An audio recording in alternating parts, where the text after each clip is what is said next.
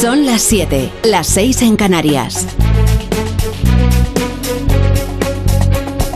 En Onda Cero, La Brújula. Rafa La Torre.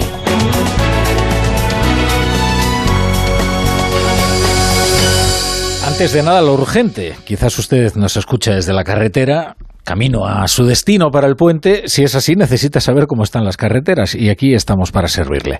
Así que conectamos con la, con la Dirección General de Tráfico. David Iglesias, buenas tardes. ¿Qué tal, Rafa? Muy buenas tardes. Momento muy complicado. A esta hora destacamos varios accidentes. Uno en Cuenca dificulta la A3 en Tarancón, sentido Valencia, y otro en Burgos, en la entrada por la A1 a la entrada a la capital burgalesa, en Villa Almanzo. Al margen de los accidentes, hasta ahora mucho tráfico. Destacamos en las salidas de Madrid, la A2 en Torrejón de Ardoz, la A4 en Butarque y Getafe, la A42 desde Getafe hasta Torrejón de la Calzada, también en la A5 en Toledo, en Valmojado en ambos sentidos, en Guadalajara, en la A2 en Almadrones, sentido Madrid. Dificultades también en el norte, en Vizcaya, en la AP8 en Basauri y Baracaldo, sentido San Sebastián en Barcelona, densa la entrada por la C58 en Moncada y Reisac, algunas dificultades también en Castellón, en la AP7 desde Villarreal hasta Moncófar, sentido Alicante, en Valencia, en la AP7 en Vétera, también en sentido Alicante y en Andalucía destacamos tráfico lento en la GR30, en Granada, en Granada capital, en ambos sentidos o en Málaga, en la A7 a la altura de San Pedro de Alcántara en sentido Marbella. La brújula. Con la torre.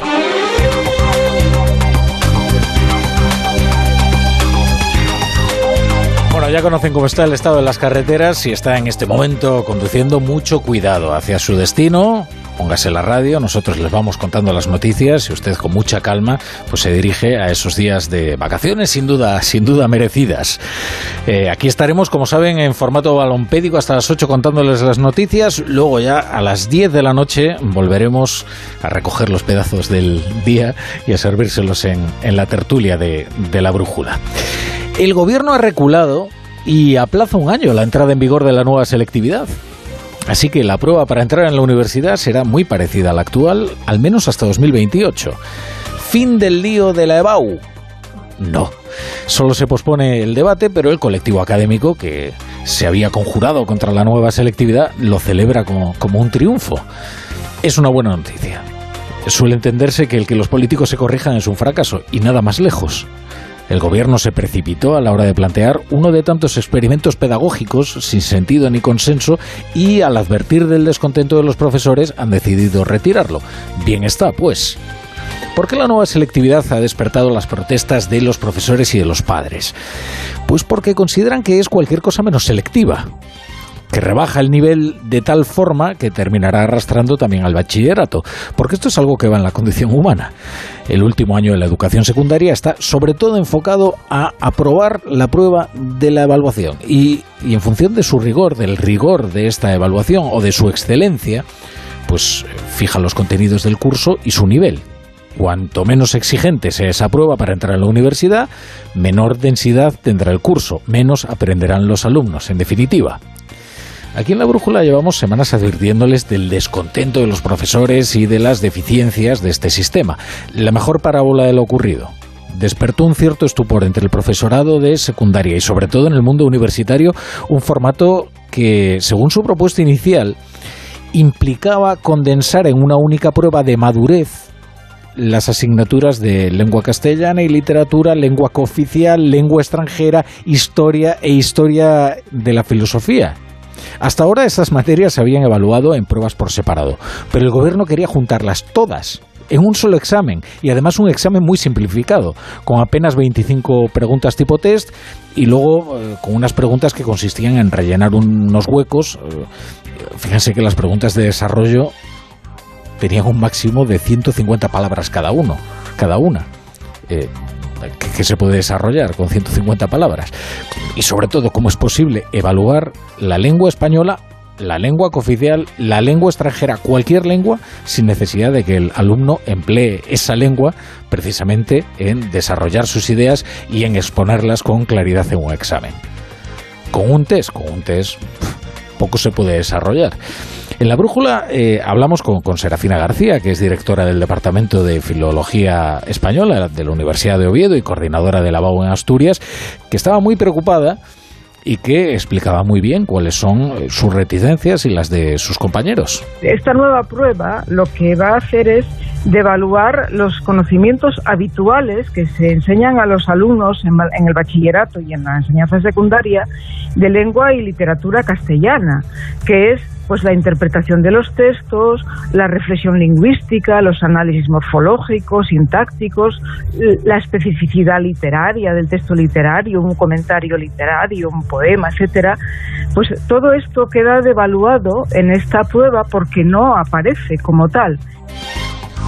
Bueno, pues ahí está la rectificación. Eh, no se va, no se va a implantar en el curso en el que estaba previsto, la selectividad se va a posponer y así tratarán de alcanzar un acuerdo con los profesores y de corregir las deficiencias que sin duda las habrá en, esta prueba, que es uno de tantos experimentos pedagógicos que tenía una pinta bastante flojita. ¿eh? Es de celebrar desde luego que el Ministerio de Educación haya escuchado al colectivo académico y haya pospuesto un año la entrada en vigor de esta nueva selectividad.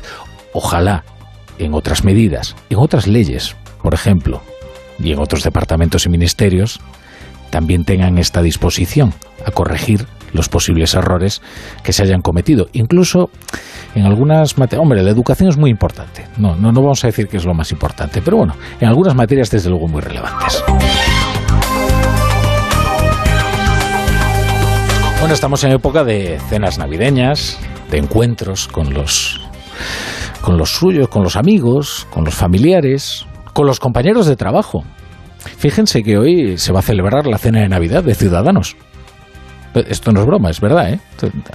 Hoy a eso, supongo que de las nueve de la noche o por ahí, pues están convocados los de Ciudadanos para una cena que se presenta movidita. Hay que tener cuidado con no mezclar la política con las ceremonias navideñas, ¿eh? que luego las cosas terminan mal. Bueno, esta, esta cena no hay peligro de que se tuerza y de que vaya a terminar en ruptura porque la verdad es que la ruptura ya es un hecho.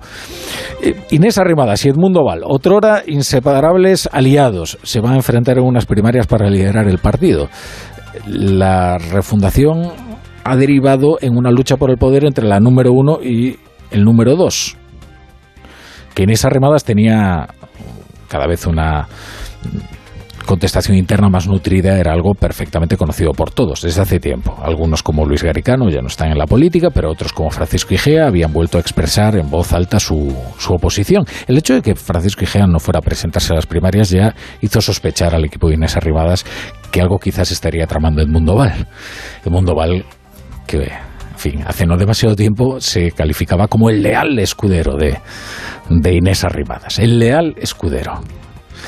Bien, hace días trascendía el enfrentamiento entre Arrimadas y, y, Edmundo Val. Eh, las divergencias en torno a la, a la posición de los naranjas respecto a la ley del solo sí es sí y los diversos puntos de vista sobre el modelo estructural hacia el que debe caminar el partido en su nueva etapa fueron los que terminaron decantando la ruptura. La he llamado y le he dicho que efectivamente iba a hacer esto. He dicho que este es un partido de todos, eh, le he dicho que esto es una decisión que he meditado, como pueden ustedes comprender, pues eh, mucho, muy sosegadamente. Soy una persona que cree de verdad en este proyecto, soy una persona que cree que este partido es necesario. En el PSOE la vida interna es mucho más plácida, porque está Sánchez como un pantocrátor en el tímpano de Ferraz y ahí no se mueve nadie. Y quien se mueve, Zas, recibe una llamada de Santos Cerdán, aparachic, secretario de organización y comisario encargado de que nadie alce la voz. Hoy Carlos Alsina ha hecho más de uno desde Zaragoza, qué oportuno. Y allí ha entrevistado al disco Lo Fugaz, Javier Lambán. Hoy el presidente aragonés se ha despertado con portadas muy poco favorecedoras en el kiosco que dicen que fue reconvenido por Ferraz y que por eso corrigió inmediatamente sus críticas a Pedro Sánchez. Él reconoce que habló dos veces con Santos Cerdán después de haber dicho que a España le hubiera ido mejor con otro líder socialista que no fuera Pedro Sánchez. La primera le explicó que sus elogios a Javier Fernández no eran una impugnación de Sánchez, pero eso es metafísicamente imposible. Eso es ponerle una vela a Dios y otra al diablo. ¿eh? eh la segunda llamada fue para explicarle que saldría a matizar ante la prensa lo dicho para que todos lo escucharan. Ahora, que Lambán sigue pensando lo mismo ¿eh? respecto del rumbo de España, que es lo sustancial de su conferencia del otro día. Eso es lo sustancial y la crítica a Sánchez es lo anecdótico, sobre todo porque ya va implícita en lo primero. Lambán ha hecho una interesante analogía histórica para referirse a la política de Sánchez en Cataluña. Yo creo que Pedro Sánchez eh, ha afrontado el tema de Cataluña con la eh, predisposición o la disposición o la actitud que tenía Manuel Azaña al principio de su mandato como presidente del Gobierno de España. Y, yo creo que eh, Pedro terminará como terminó el propio Azaña, desengañando de las, desengañado de las posibilidades de llegar a acuerdos razonables con los independentistas catalanes. Por un momento, cuando dijo que Pedro terminará como hazaña, alguno debió dar un respingo, dijo exiliado. No, no, no, desengañado con Cataluña. No apuremos tampoco demasiado las analogías históricas. Tampoco Sánchez sería capaz de escribir velada en Belicarlo. En Onda Cero, La Brújula, Rafa La Torre. Y repasamos ya otras noticias del día con Margarita Zavala y Carlos Rodríguez. Comenzamos con una información reciente. El acuerdo de la Unión Europea para poner límite al precio del petróleo ruso que llega por mar. El tope lo fijan en 60 dólares, unos 57 euros al cambio. Bruselas, Jacobo de Regoyos. Este tope se va a ir actualizando de forma que al menos esté un 5% por debajo del precio que tenga el crudo ruso en el mercado. El acuerdo ha sido posible porque Polonia ha levantado el veto que mantenía estos últimos 10 días. A cambio, Varsovia lo que ha logrado es el compromiso del resto de Estados miembros de la Unión Europea de que van a acelerar el noveno paquete de sanciones contra Moscú. Este tope no afecta directamente a la Unión Europea porque a partir precisamente del próximo lunes se aplicará el embargo total al crudo ruso que estaba previsto, salvo el crudo que se importa a través de Hungría por oleoducto. Esto sí estará permiso, lo había negociado Víctor Orbán, pero sí que se puede prohibir a las navieras europeas transportar petróleo ruso para terceros países si se vende a un precio superior al fijado. Hoy hemos conocido los datos de paro y afiliación del mes de noviembre. A priori parece que resiste el mercado laboral, que suma más de 78.000 cotizantes en términos desestacionalizados, 531.000 en el último año.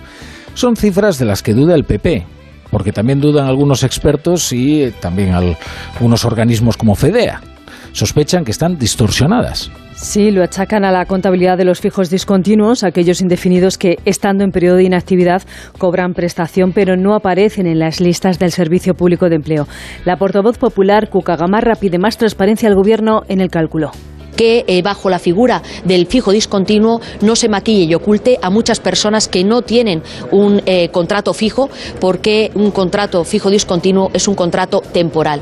Nada de eso, responde el ministro de Escriba, que denuncia al PP su interés en ensuciar los buenos datos de empleo. La fórmula para llegar al cómputo correcto, añade Escriba, no ha cambiado, siempre fue la misma desde 1985. Un fijo discontinuo en la serie de afiliación de la Seguridad Social del Empleo, antes y ahora cuando no está activo, cuando, y como, como ocurría con los ERTES, cuando no está activo no está en afiliación.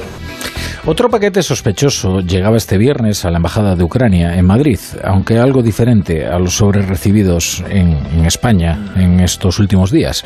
En esta ocasión se trata de una carta con restos de sangre y el ojo de un animal en su interior fue enviada desde fuera de España y tiene idénticas características a las recibidas en las últimas horas en otras embajadas y consulados europeos, como Polonia, Italia o Hungría. Y cuyo origen y autor se investiga, así como su posible vinculación con las cartas incendiarias eh, que llegaban hasta seis destinos aquí en España. En una de ellas, la que no detonaba en la base de Torrejón, se podrían encontrar huellas o ADN que pudiera determinar la autoría. El ministro de Interior, Grande Marlasca, niega que hubiera errores de seguridad y pide calma. Tenemos los medios suficientes para garantizar la seguridad y la seguridad hemos observado que estaba garantizada porque todos los paquetes han sido detectados, con lo cual tranquilidad máxima al respecto. Rusia no se fía de la disposición de Washington a negociar el final de la guerra en Ucrania. Bueno, en realidad la negativa de Estados Unidos a reconocer las anexiones dificulta cualquier inicio de las conversaciones. Esa es la respuesta del portavoz del Kremlin, de Dmitry Peskov, a la intención trasladada anoche por el presidente estadounidense Joe Biden, que ofrecía su interés a sentarse con Putin siempre que el presidente ruso estuviera preparado para acabar con la inversión. Moscú reclama algo más que buena voluntad. Estados Unidos aún no reconoce los nuevos territorios de Rusia y, por supuesto, esto complica mucho la búsqueda de cualquier base mutua para las conversaciones, si bien el presidente Putin sigue abierto a hablar con todas las partes.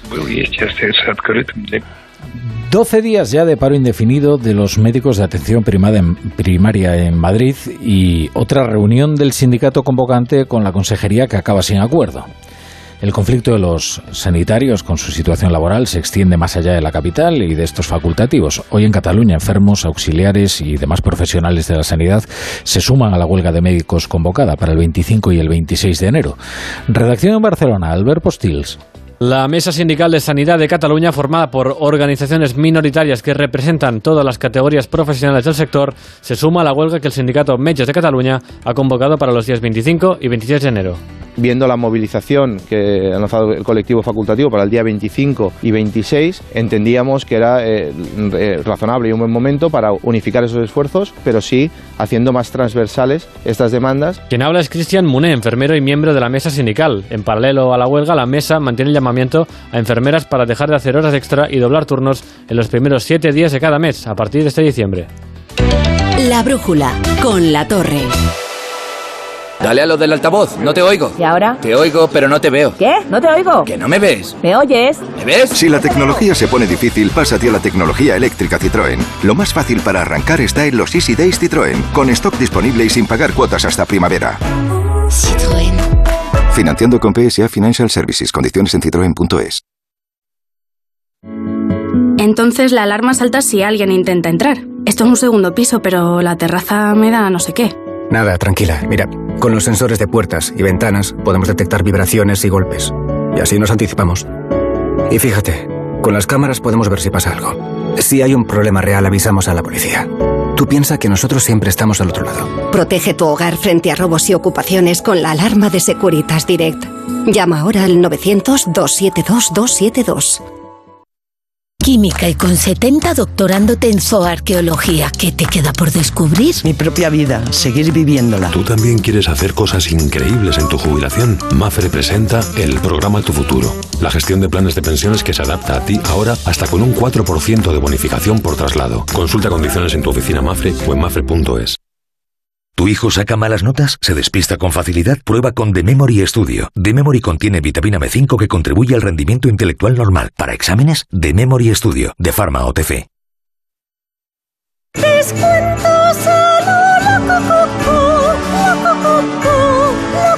Hasta el 12 de diciembre, días sin IVA a lo loco. Conforama. Me toca la revisión del coche. Eurorepar Car Service. Necesito un taller cerca de casa. Eurorepar Car Service. Se ha encendido una luz del coche. Eurorepar Car Service. Quiero la mejor relación calidad-precio. Eurorepar Car Service. Tu taller multimarca de confianza es Eurorepar Car Service. Eurorepar Car Service.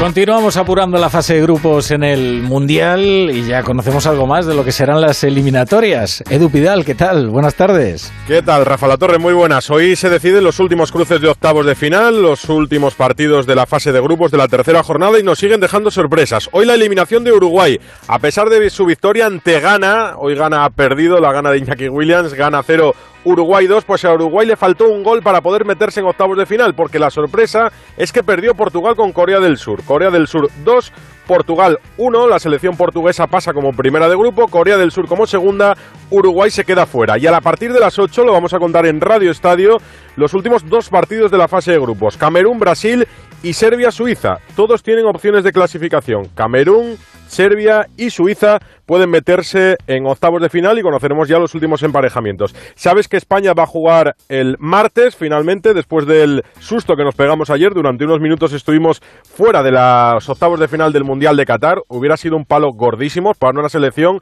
que va claramente de más a menos, que goleó a Costa Rica en la primera jornada, que empató con Alemania en la segunda y que se llevó el susto de ayer inesperado para muchos. Con muchos cambios en el 11, yo creo que Luis Enrique se va a pensar volver a sus inicios en el partido del próximo martes, octavos de final. A partir de las 8 hay Radio Estadio, esta tarde Radio Estadio Noche y el Mundial de Qatar sigue. Con muchos campeones del mundo fuera. Sabes que en Qatar ya no estaba Italia, tampoco está Alemania, hoy se ha quedado fuera un campeón del mundo como Uruguay, Brasil y Francia. Es a quien todo el mundo ve como favoritos. Ya veremos, que queda tiempo hasta el 18. Bueno, ya veremos, ya veremos. Muchas gracias, Edu. Y se quedan ahora ustedes 20 minutos con su emisora de Onda Cero. La brújula.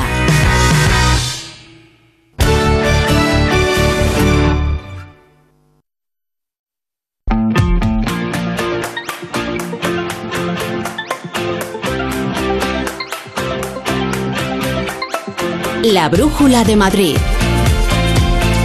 Onda Cero. Laura Lorenzo.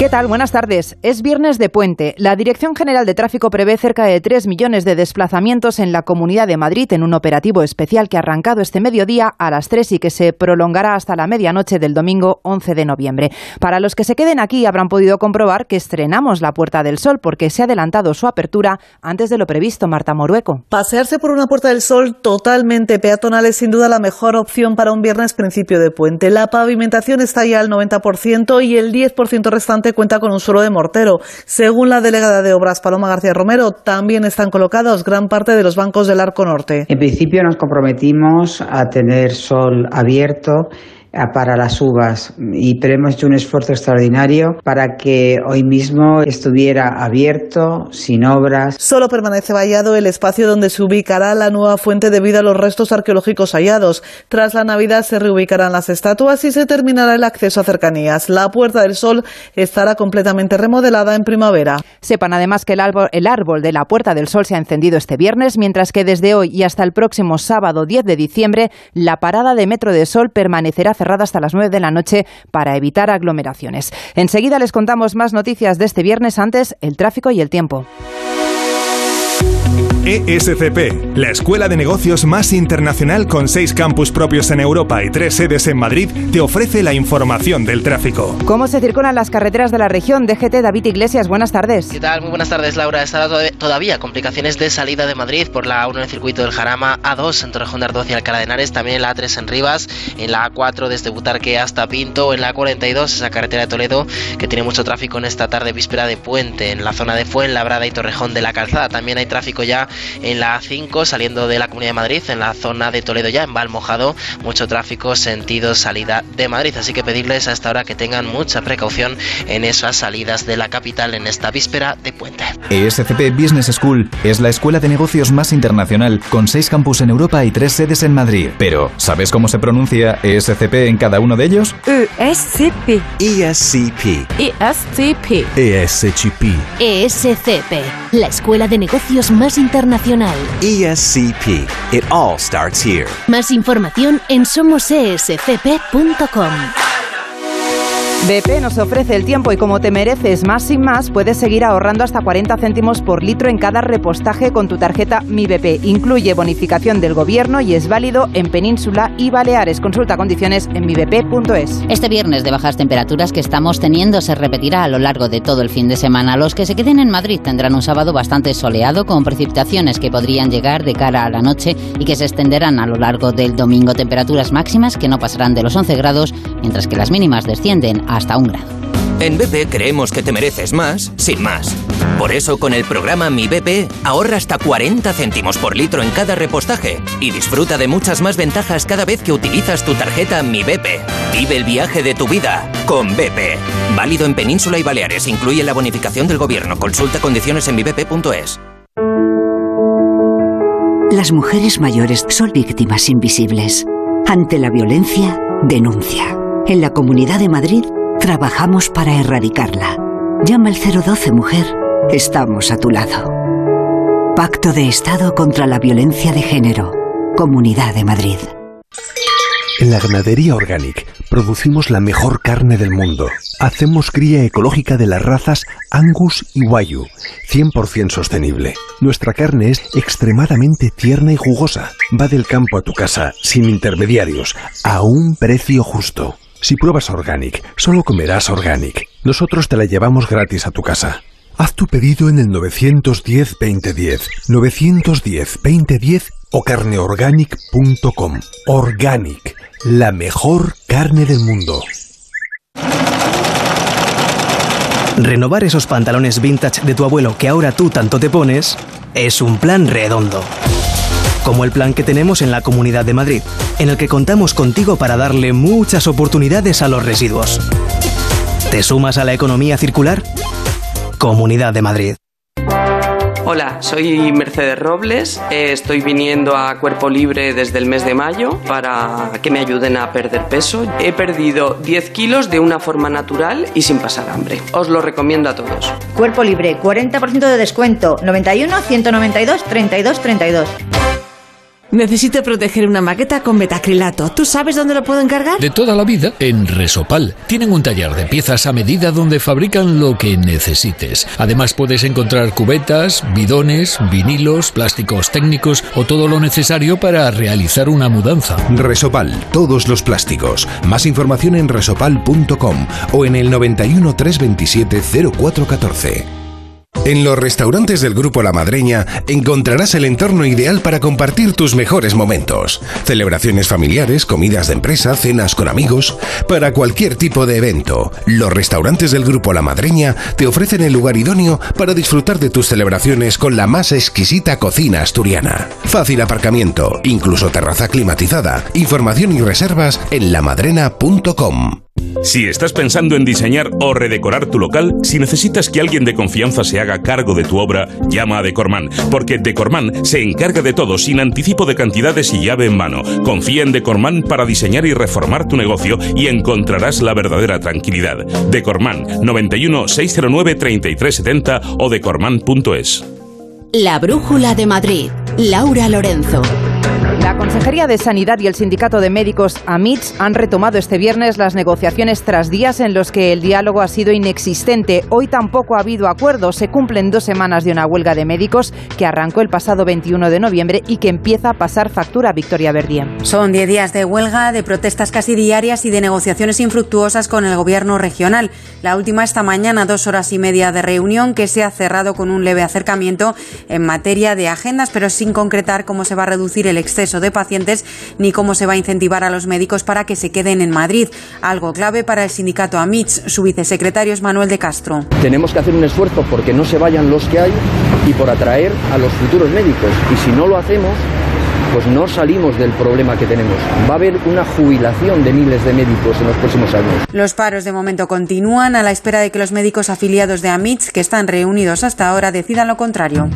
La negociación de este viernes se ha visto en parte empañada por los audios que hemos conocido hoy de una doctora representante del sindicato AMITS en la que traslada la intención del sindicato de mantener esta huelga por lo menos hasta las elecciones. Bueno, iban a hacer lo que tuvieran que hacer para hacer una huelga indefinida, pero de un día a la semana hasta con la idea de hacer concentraciones de aquí a finales de abril. Esta misma persona da a entender en el audio completo que está en contacto directo con la secretaria general del sindicato, Ángela Hernández, y que los médicos rechazan hacer un parón de la huelga en Navidad. Que la idea que tenían era eh, como dar una tregua en Navidades y en Semana Santa y hemos dicho que no que indefinido, indefinido para todo, o sea que no hay tregua que valga en ese sentido. El sindicato dice que no hay nada decidido y aseguran que la persona que habla en este audio está expresando una opinión personal. En cambio, el consejero de Sanidad, Enrique Ruiz Escudero, considera que esto es muy grave y que los sindicatos deberían desconvocar inmediatamente esta protesta. Nos parece de tal gravedad lo que ahí eh, se transmite en ese, en ese audio que desde luego deberían desconvocar la huelga y sobre todo dar explicaciones a los madrileños. Esto no va de sanidad esto va de otra cosa y desde luego que, nosotros en ese sentido siempre hemos tenido voluntad de, de alcanzar un acuerdo, pero desde luego en esta línea va a ser bastante complicado. La Comunidad de Madrid ha celebrado este viernes su tradicional acto de la Constitución. Lo hacen unos días antes del propio 6 de diciembre. La presidenta Isabel Díaz Ayuso ha hecho una férrea defensa de la Carta Magna sin dejar de cargar contra los que quieren acabar con la concordia. Un acto al que también ha asistido, como es habitual, la delegada del Gobierno Mercedes González Pachilinaza. Por segundo año consecutivo, antagonismo total en los dos discursos. El de Mercedes González pinchando con la sanidad y el conflicto abierto entre AMITS y la Consejería y sin dejar escapar la oportunidad de a la presidenta sus palabras del miércoles sobre Pedro Sánchez. Que en la España reciente, la única dictadura que ha habido ha sido la franquista y su único tirano, el general Franco. No podía ser este un acto institucional más, comenzaba su intervención Díaz Ayuso, apuntando que en España no hace mucho que acabaron ganando los desleales. Lamentablemente, hace demasiado tiempo que los que acaparan la atención y los recursos son los que quieren mala España, mientras la España fiel se debate entre la preocupación y la incredulidad. Ante cualquier ataque, venga de donde venga, Díaz Ayuso promete, dice, defender la Constitución. Por cierto, que hoy hemos sabido que la actual alcaldesa de Alcorcón, la socialista Natalia de Andrés, no se presentará a la reelección en las próximas elecciones municipales del mes de mayo. Lo ha anunciado ella misma en un vídeo a través de las redes sociales. Esta decisión es una decisión completamente personal y creo que en la vida hay que saber que las cosas tienen un principio y un fin. Y yo he decidido que tras 24 años esta etapa en la, en la política municipal debe concluir. Estoy muy satisfecha del trabajo que he realizado. Siempre he intentado hacer lo mejor para esta ciudad. Ese es el único interés que me ha movido. Natalia de Andrés está inhabilitada por la justicia para gestionar bienes ajenos de titularidad pública o privada al considerar la justicia que es una de las responsables de la quiebra de la empresa pública de vivienda de esta localidad vinculado con el polémico CREA. Hacemos una pausa y seguimos. Hola, soy Andrés y busco casa para mi hermana y para mí. Una casa que tenga vistas a un futuro mejor.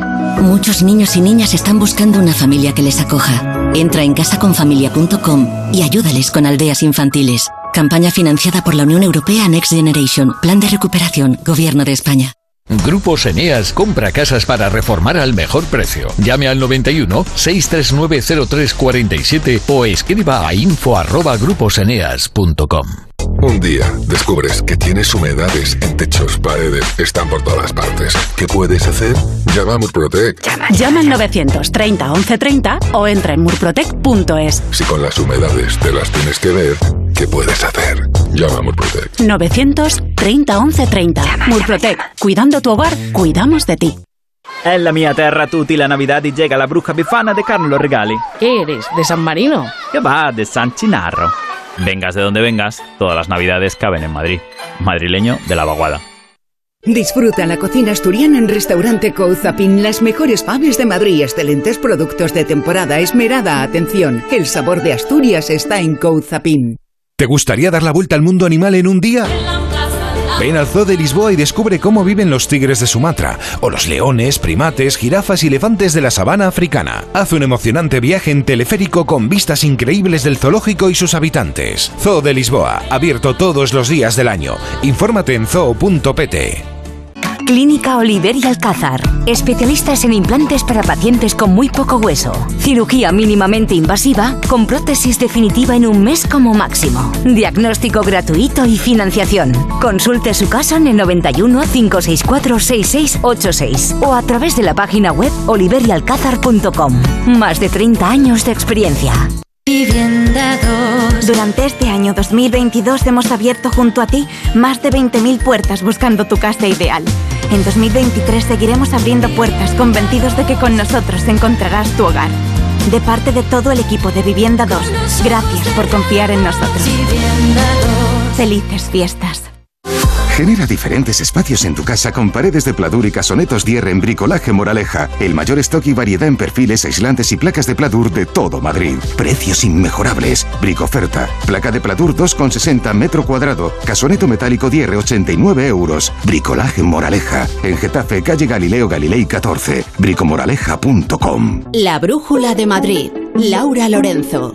Estos días de fiesta que tenemos por delante son días muy propicios para las compras navideñas. Por eso los pequeños comerciantes madrileños han presentado este viernes una campaña de promoción del, comer del comercio de proximidad. Julia Trullá. Pegatinas para los comercios y bolsas con el lema para comprar, elige tu barrio. Son los materiales que se han elaborado para esta campaña que busca fomentar el comercio de proximidad durante estas fiestas y dejar de depender de la compra online. Un comercio que se implica, que acompaña y que fortalece los barrios. Quique Villalobos, presidente de la FRAM. Nuestra intención, al fin y al cabo, es que la gente vuelva la mirada hacia ese comercio que tiene cerca. Que al final la gente cuide el barrio, ese barrio como si fuera, bueno, solemos hablar, ¿no? De ecosistema, ¿no? Si algo empieza a desaparecer, todo empieza a fallar. Y eso es lo que intentamos, que, no, que el sistema no falle. Esta campaña se ha presentado hoy en Orcasitas, pero el objetivo es extenderla a todos los distritos y barrios de la Comunidad de Madrid. Y la mayoría de los 82 procesados por la riña tumultuaria en la que murió en 2014 el seguidor del Depor conocido como Jimmy han pactado con la Fiscalía reducir la condena a una sanción económica, Marisa Menéndez. Después de casi dos días de negociaciones intensas, el fiscal y los abogados de los ultras de los Riazor Blues y el Frente Atlético han llegado a un acuerdo. De esta manera, el fiscal rebaja multa y apenas de hasta un año de cárcel sus condenas en vez del máximo de dos años que solicitaba antes. En el escrito de acusación fija para los acusados acusados de un delito de riña tumultuaria la pena de seis meses a razón de seis euros diarios, mientras que para seis de los encausados amplía esa multa a doce meses. A dos de ellos les impone nueve meses de cárcel y a cuatro un año de prisión. Ayer comenzó el juicio, 70 de los acusados reconocieron los hechos para beneficiarse de los atenuantes, pero solo hubo una conformidad. Tiempo ya para la información deportiva con David Camps. Buenas tardes. ¿Qué tal, Laura? Buenas tardes. Tenemos deporte en directo y no es fútbol. Siendo... ¿Qué me dices? Sí, siendo yo el que habla es fácil de adivinar de que podemos estar hablando de la Euroliga de baloncesto. Es la undécima jornada y hay partido grande, que solemos decir. En Estambul está el Real Madrid midiendo fuerzas ante el líder de la Euroliga, el Fenerbahce, el equipo de la zona asiática de Estambul y de momento Gana el Real Madrid al descanso 34-46. Está jugando muy bien el equipo blanco con el argentino Gaby Deck como el más destacado en ataque, 10 puntos, muy bien la dirección de Sergio Yul con 8 y 6 puntos del pívot Tavares, el caboverdiano además que añade tres tapones. Últimamente, el Mundial de Fútbol de Qatar se está asemejando un poquito al baloncesto. La jornada de hoy, última de la primera fase, ha empezado con emociones fuertes y sorpresas. Alfredo Martínez, buenas tardes. Buenas tardes, David. Decimocuarta jornada del torneo y dramática jornada la que hemos vivido en el día de hoy, sobre todo en el estadio Al Janoub, donde Uruguay ha caído en este Mundial pese a vencer por dos tantos a cero a la selección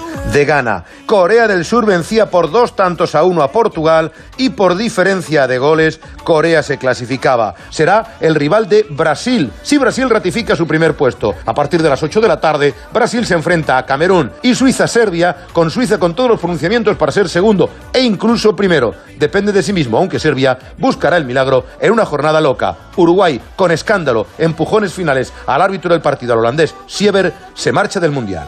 Gracias, Alfredo. Anda la moral de la tropa española un poco baja después de la derrota ante Japón y pese a la clasificación para los octavos de final en los que España jugará ante Marruecos el martes a las 4 de la tarde. De los halagos del debut por el 7 a 0 a Costa Rica, que poco menos nos llevaban a ser ya campeones del mundo, al pesimismo absoluto.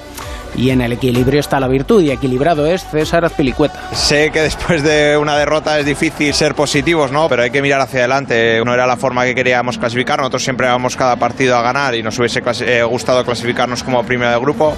No miramos más allá de la siguiente ronda, como hoy no miramos más allá de lo que podía pasar, sino en ganar el partido contra Japón. Luego está claro que otros resultados nos han hecho estar en, en, la siguiente ronda, pero también porque hemos hecho el trabajo antes, ¿no? Entonces, bueno, hay que valorar eso y ahora pensar en Marruecos, que va a ser un partido muy duro. Mañana juega octavos de final Argentina y en Argentina está Rodrigo de Paul y el Atlético de Madrid deseando que haga un buen papel para poder venderlo. La vida son los momentos, eh, me llevo un montón de momentos y más frío seguramente le voy a dar mucho más valor a lo que, a lo que estoy viviendo, pero hoy es tanta la, la responsabilidad y la ilusión y las ganas de, de hacer felices a, a muchos argentinos que, que no nos permite disfrutar del todo, pero sí, a mi manera lo disfruto. Y termino como empecé, baloncesto, el Real Madrid juega en Estambul ante el Fenerbahce y gana al descanso 34-46. Qué bien lo hila todo David Camps. Buen fin de semana. Buen fin de... En la ganadería Organic producimos la mejor carne del mundo. Hacemos cría ecológica de las razas Angus y Wayu, 100% sostenible. Nuestra carne es extremadamente tierna y jugosa. Va del campo a tu casa, sin intermediarios, a un precio justo. Si pruebas Organic, solo comerás Organic. Nosotros te la llevamos gratis a tu casa. Haz tu pedido en el 910-2010, 910-2010 o carneorganic.com. Organic, la mejor carne del mundo.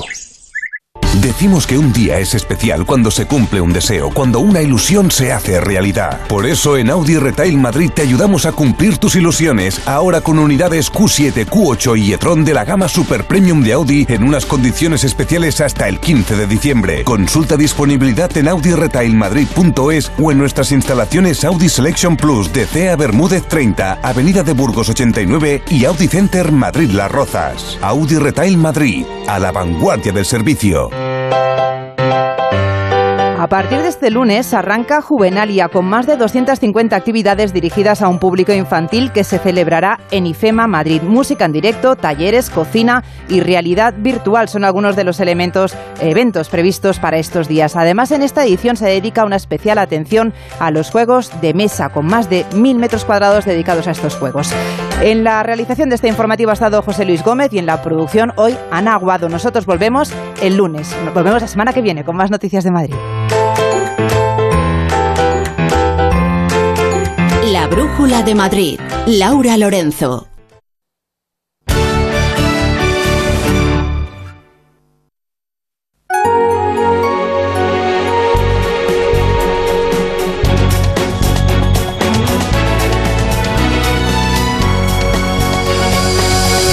Las 8 menos 20, las 7 menos 20 en Canarias. Esto es la brújula y estas son las noticias que tienen que conocer a esta hora para estar bien informados. El Ministerio de Educación estudia retrasar la aplicación de la nueva BAU para acceder a la universidad hasta el año 2028. La medida se retrasaría tras las críticas de la Real Academia de la Lengua, la Red Española de Filosofía y parte del sector universitario. Hoy se han opuesto también 15 de las 17 comunidades autónomas. El empleo se ha comportado en noviembre mejor de lo habitual, ha caído en 33.512 personas y se sitúa en el nivel más bajo desde 2007, antes de que llegara la crisis de las hipotecas basura. Desde el Partido Popular se asegura que el gobierno maquilla las cifras con los fijos discontinuos. Yolanda Díaz dice que es una vergüenza que el Partido Popular hable de doble contabilidad. El portavoz adjunto de Ciudadanos, Edmundo Val, ha presentado por sorpresa su candidatura para liderar la refundación del partido tras su enfrentamiento con Inés Arrimadas, pero no ha aclarado si será para encabezar la Secretaría General. El sector crítico dice que tampoco les vale su candidatura porque toda la ejecutiva ya ha caducado. Tras las cartas con material pirotécnico a varios destinatarios relacionados con la guerra en Ucrania en nuestro país, hoy han empezado a detectarse otro tipo de cartas con restos de animales en su interior y que, según las primeras investigaciones, vienen de fuera de España. También han llegado a la embajada de Ucrania. Rusia ha rechazado las condiciones que le ha ofrecido Joe Biden para negociar una salida a la guerra en Ucrania. El Kremlin asegura que está dispuesto a sentarse a negociar, pero con sus condiciones que empezarían por exigir que se reconozca la anexión de los territorios ucranianos como Crimea. Los sanitarios catalanes se suman a la huelga prevista para los días 25 y 26 de enero, entre, los entre ellos los médicos, enfermeros y auxiliares. En Madrid tenemos reunión de AMITS en este momento, del sindicato que mantiene el paro indefinido desde comienzos de la semana pasada, para saber si continúan con la protesta y cómo hacerlo. Hoy es jornada de puertas abiertas tanto en el Congreso como en el Senado. Desde las 9 de la mañana las puertas de los Leones han abierto, como en el caso de las grandes ocasiones, para acoger a los ciudadanos que han reclamado a sus señorías tras una semana muy tensa, menos bronca y más ingenio. A las 3 de la tarde ha comenzado la operación salida con motivo del puente del Día de la Constitución, uno de los más largos de este año. El sector hotelero asegura que hay mucho movimiento con reservas de última hora en todo el país, sobre todo en las grandes ciudades, para hacer compras y ver las luces de Navidad. Y de última hora, Rafa, tenemos eh, además que un conductor ha dado positivo en alcoholemia y ha provocado un atropello múltiple en Castellón con tres fallecidos y un herido que está siendo atendido por los servicios médicos. Según han confirmado fuentes policiales a Onda Cero, el conductor ya ha sido detenido. La brújula con la torre.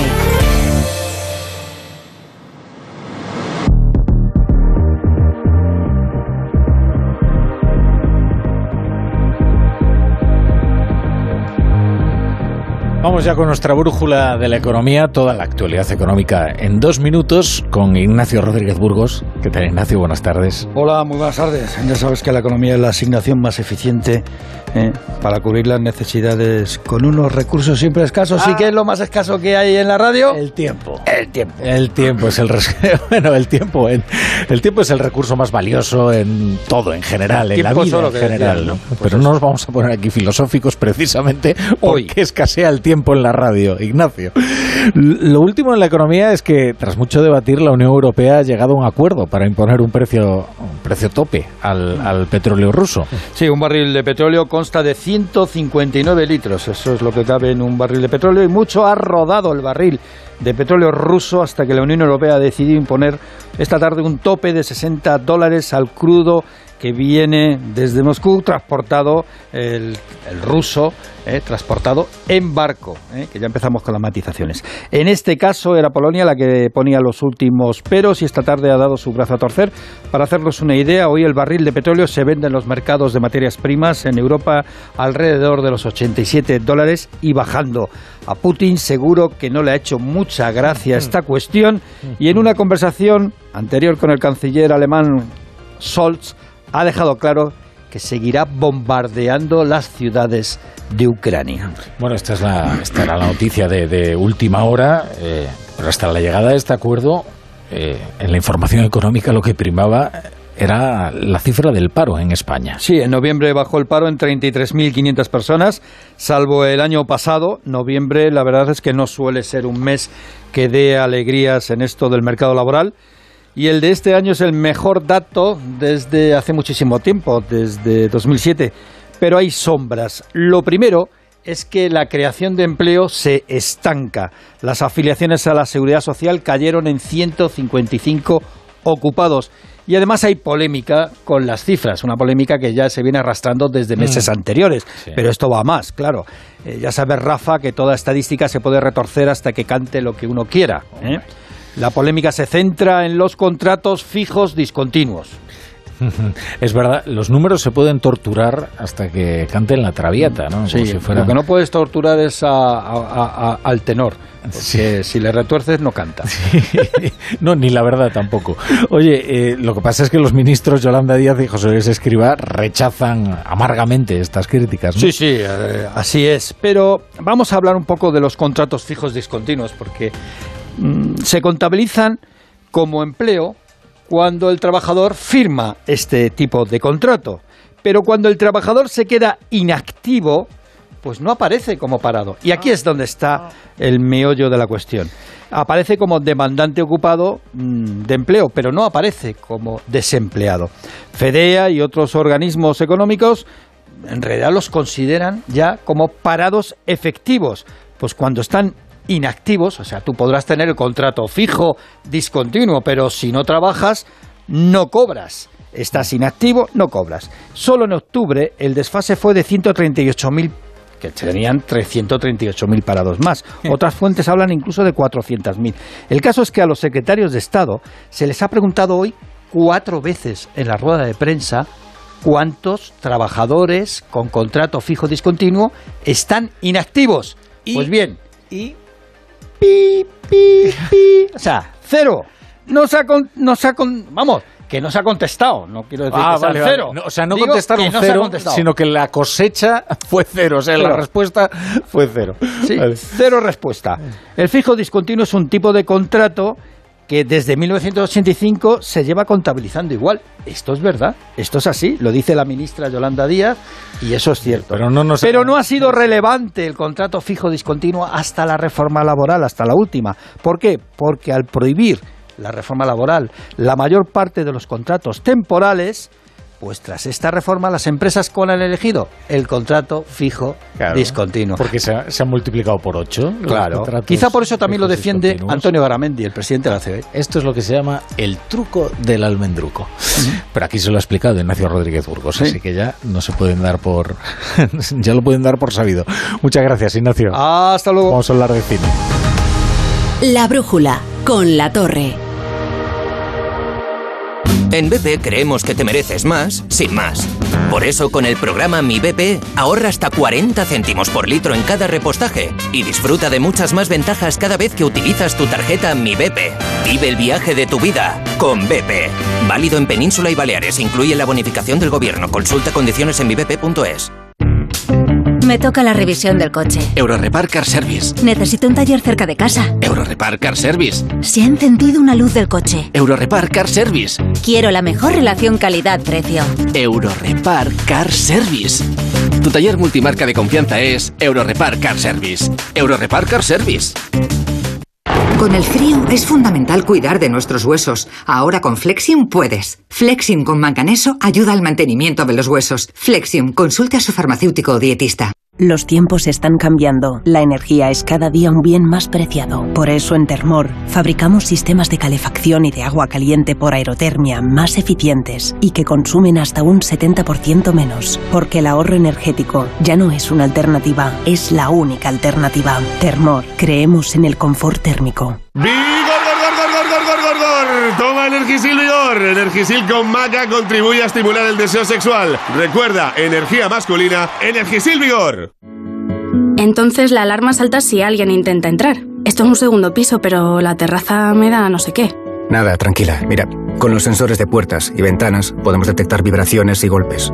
Y así nos anticipamos. Y fíjate, con las cámaras podemos ver si pasa algo. Si hay un problema real, avisamos a la policía. Tú piensas que nosotros siempre estamos al otro lado. Protege tu hogar frente a robos y ocupaciones con la alarma de Securitas Direct. Llama ahora al 900-272-272. ¿Estás preocupado por tu colesterol? Toma citesterol. Una cápsula al día de citesterol con berberis ayuda a mantener los niveles normales de colesterol. Recuerda, citesterol. Consulta a tu farmacéutico o dietista.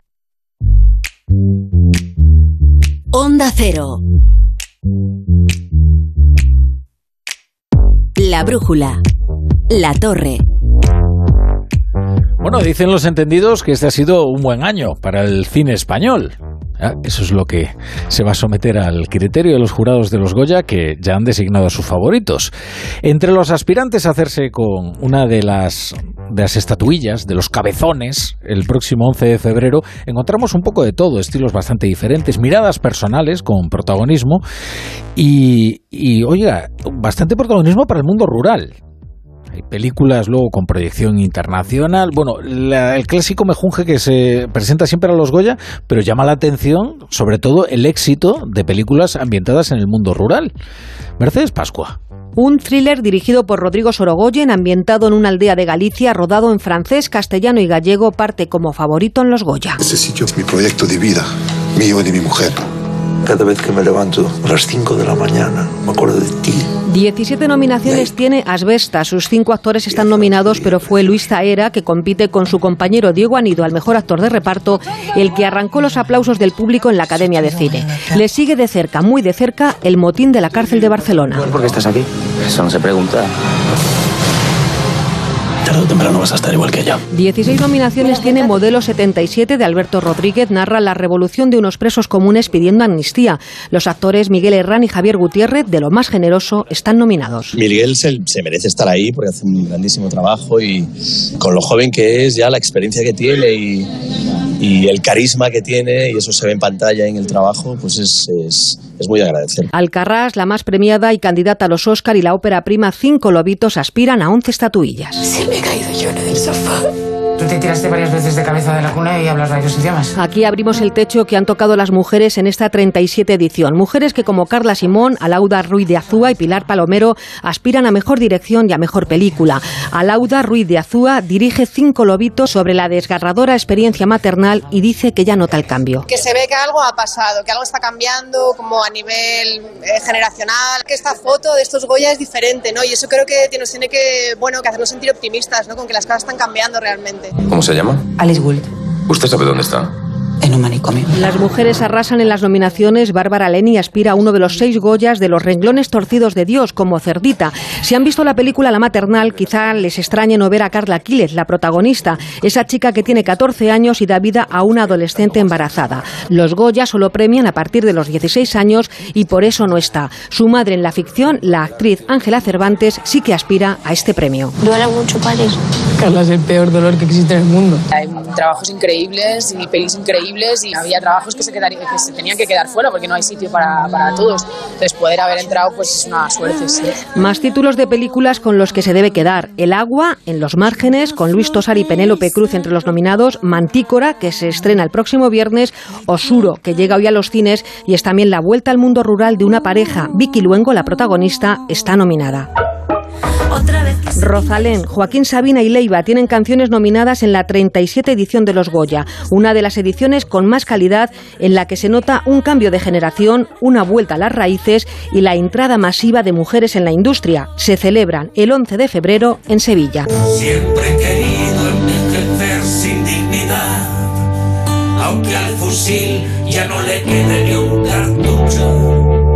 Si el corazón no rima con la realidad, mis naves sintiéndolo mucho. Bueno, pues aquí acompañados con Joaquín Sabina vamos a, a, conectar ya con nuestro experto en cine, David Martos, para hablar de la cosecha de los Goya de este año. ¿Qué tal, David? Buenas tardes. ¿Qué tal, Rafa? Buenas tardes, ¿cómo estás? Bueno, eh, bueno aquí ya ves, me he despertado bastantes ganas, ¿eh? el reportaje de Mercedes Pascua de ver algunas, algunas de las películas, porque te confieso que este año yo generalmente voy muy preparado ¿eh? a la gala de los Goya, pero este año no he visto ninguna, es tremendo. ¿eh? Pues tienes tarea, porque este año es, la verdad resulta resultaba emocionante verla, eh, escuchar la descripción, la lista de Mercedes, porque hay muchas películas con mucho contenido interesante que han tenido su eco entre el público. O sea, creo que el público, a pesar de la crisis de las taquillas, que no se han acabado de recuperar después de la pandemia, sí que está respondiendo a esta buenísima cosecha de cine español. ¿eh? Sí O, sea, ha sido un buen año, una buena cosecha. Ha sido una cosecha fantástica. No solo por la calidad de las películas, sino porque además muchas de ellas están dirigidas por mujeres. Hay una paridad en la creación cumbre de este año, que era lo que el sector venía persiguiendo hace mucho tiempo, ¿no? Entonces esas dos noticias cruzadas hacen que sea un año para estar orgullosos. No siempre se gana un oso de oro en Berlín, no siempre hay un Sorogoyen o un Albert Serra en sección oficial de Cannes. En fin, ha sido un año muy bueno. Bueno, hablabas de la paridad, de, de la relevancia que han adquirido las, las directoras, las mujeres en, en general. Eh, se da además la circunstancia, ahora que hablamos de cosecha, de, de que dos de las películas más eh, importantes o con más posibilidades son de temática rural. Están ambientadas eh, no exactamente en la España vacía, pero sí, bueno, un ambiente rural, Alcarrás de, de Carla Simón y Asbestas de Rodrigo Sorogoyen. Sí, efectivamente es una de las temáticas del año, la vuelta a la tierra, la vuelta a los orígenes. Por ahí va también, aunque no sea rural, Cinco Lobitos, que es la vuelta a la casa de la madre. Por ahí va la maternal en cierto sentido. Y es curioso que las cinco películas nominadas a mejor película son películas periféricas en cierto sentido, ¿no? Porque Sí. ninguna es una película capitalina, ¿no? Eh, Alcarrás en los campos de melocotones de Lleida, Asbestas en un pueblo de Galicia, Cinco Lobitos en la costa vasca, La maternal en Aragón y Modelo en Barcelona. O sea que bueno. Poco mesetario este, Sí, este sí. año los nominados. Oye, ¿cuáles son tus, tus peli favoritas de este año? Bueno, eh, esto siempre es complicado. A mí eh, la que más me gusta es Alcarrás. De todo el año yo soy muy poco previsible. El Oso de Oro creo que estuvo muy bien dado. Hay películas que se han quedado con alguna nominación que a mí me fascinan. Hay una película de Carlos Bermud que se llama Mantícora que llega el 9 de diciembre que se ha quedado con cuatro nominaciones, que tiene para mí la mejor actuación masculina del año, que es la de Nacho Sánchez. Es un diseñador de videojuegos que tiene un problema que no puedo revelar, gordo, y que marca toda la película. Esta es Mantícora. Y, y esta semana, hoy mismo, se estrena una película que se llama Suro, también relacionada con lo rural, de una pareja de arquitectos que se va a vivir al campo y se encuentra con una cuadrilla que pela los alcornoques para conseguir el corcho. Que también es muy interesante, Suro de Miquel Gurrea se estrena hoy. Así que, mm, bueno, digo una de las más nominadas y otras que están más en la, en la periferia de los premios. ¿no? Y más o menos coincide con, la, con lo que sería tu quiniela o las que son las favoritas. Mira, yo creo, mm, fíjate, voy a repartir. Yo le daría al Alcarrás, le daría la mejor película, em, la mejor dirección se la daría Pilar Palomero por La Maternal, que es una película que me encanta. La dirección novel se la daría a Lauda Ruiz de Azúa por Cinco Lobitos. Mm, El mejor actor para mí sería Nacho Sánchez em, por Mantícora. Y la mejor actriz creo que está difícil no dárselo a Laia Costa, ¿no? Por Cinco Lobitos. Pero yo Asbestas es una película que me gusta, pero que me parece que se ha llevado más premio con el carro de nominaciones que lo que luego pasará en la gala. Intuyo. Luego me equivoco, ¿eh? Pero... Yo tengo curiosidad, ¿eh? fíjate, por Asbestas, sobre todo porque está ambientada en Galicia y, hombre, a ver qué, qué tal, qué, qué ha conseguido Mm. Rodrigo Sorgoyen, que, que por que a, mí, me parece un- además un director con un pulso cinematográfico espectacular, Sí, el tío. Lo es. Oye, lo una es. cosa, una cosa más, David, eh, que es que he visto que Almodóvar ha anunciado que un corto que se va a estrenar en Cannes en, en 2023 que se trataría de un western gay. En esto no, no, no es innovador porque ya tenemos el eh, Brokeback Mountain, que por cierto ganó el, el Oscar a mejor película, ¿no? Sí, yo creo que Almodóvar ha dicho ya alguna vez que le pareció que esa película de Ang Lee se quedaba un poco corta y ha querido un poco enmendarle la plana. Hay dos cosas eh, que a mí me han sorprendido mucho de este anuncio. El Festival de Cannes es la sacrosanta capilla europea del cine que, como alguien anuncia algo de Cannes sin que lo anuncien ellos antes, toman represalias. Eh, Pedro Almodóvar es una vaca sagrada, mm, eh, lo digo con todo el cariño, y no le van a hacer nada. Pero es raro que lo anuncie antes y encima lo ha dicho en el podcast del, de Dua Lipa. O sea que mm, Sí, ha, ha cambiado mucho ¿eh?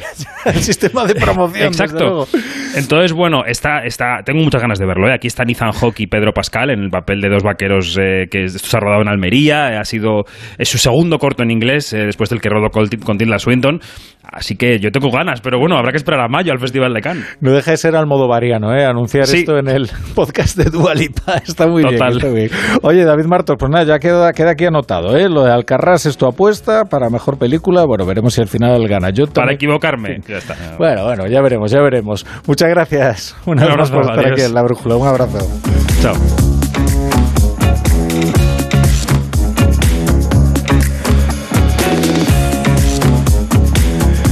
Ahora se quedan ustedes con la pasión del Mundial y nosotros regresamos a las 10 ya con la tertulia para analizar toda la actualidad del día. La brújula con la torre.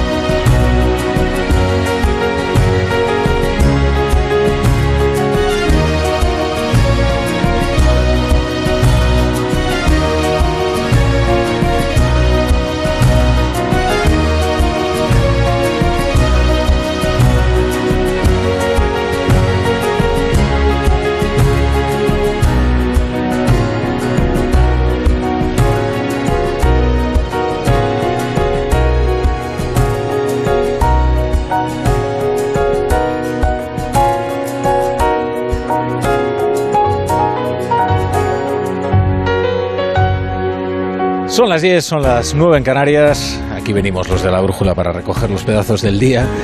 A esta hora ya habrá comenzado la cena de Navidad de Ciudadanos. Son fechas de juntarse los amigos, los familiares, los compañeros de, trabajo. Hay que tener mucho cuidado ¿eh? con las cenas de empresa, que a veces las pasiones se desbocan y sobre todo si se habla de política. ¿eh? Aunque esta cena ya no se va a torcer porque iba torcida ya desde los aperitivos. Se ha confirmado el divorcio en Ciudadanos. Me han llamado el leal escudero de Inés Arrimadas. Bueno, pues sí, eso es lo que soy. Edmundo el leal Val. escudero. Edmundo efectivamente. Val ya, ya no es el leal escudero Inés Arrimadas, tal y como se definía hace unos meses. Ha dado un paso al frente y va a competir contra ella para liderar el partido. Las disidencias de Inés Arrimadas eran conocidas. Esta, la del leal escudero, es la más inesperada.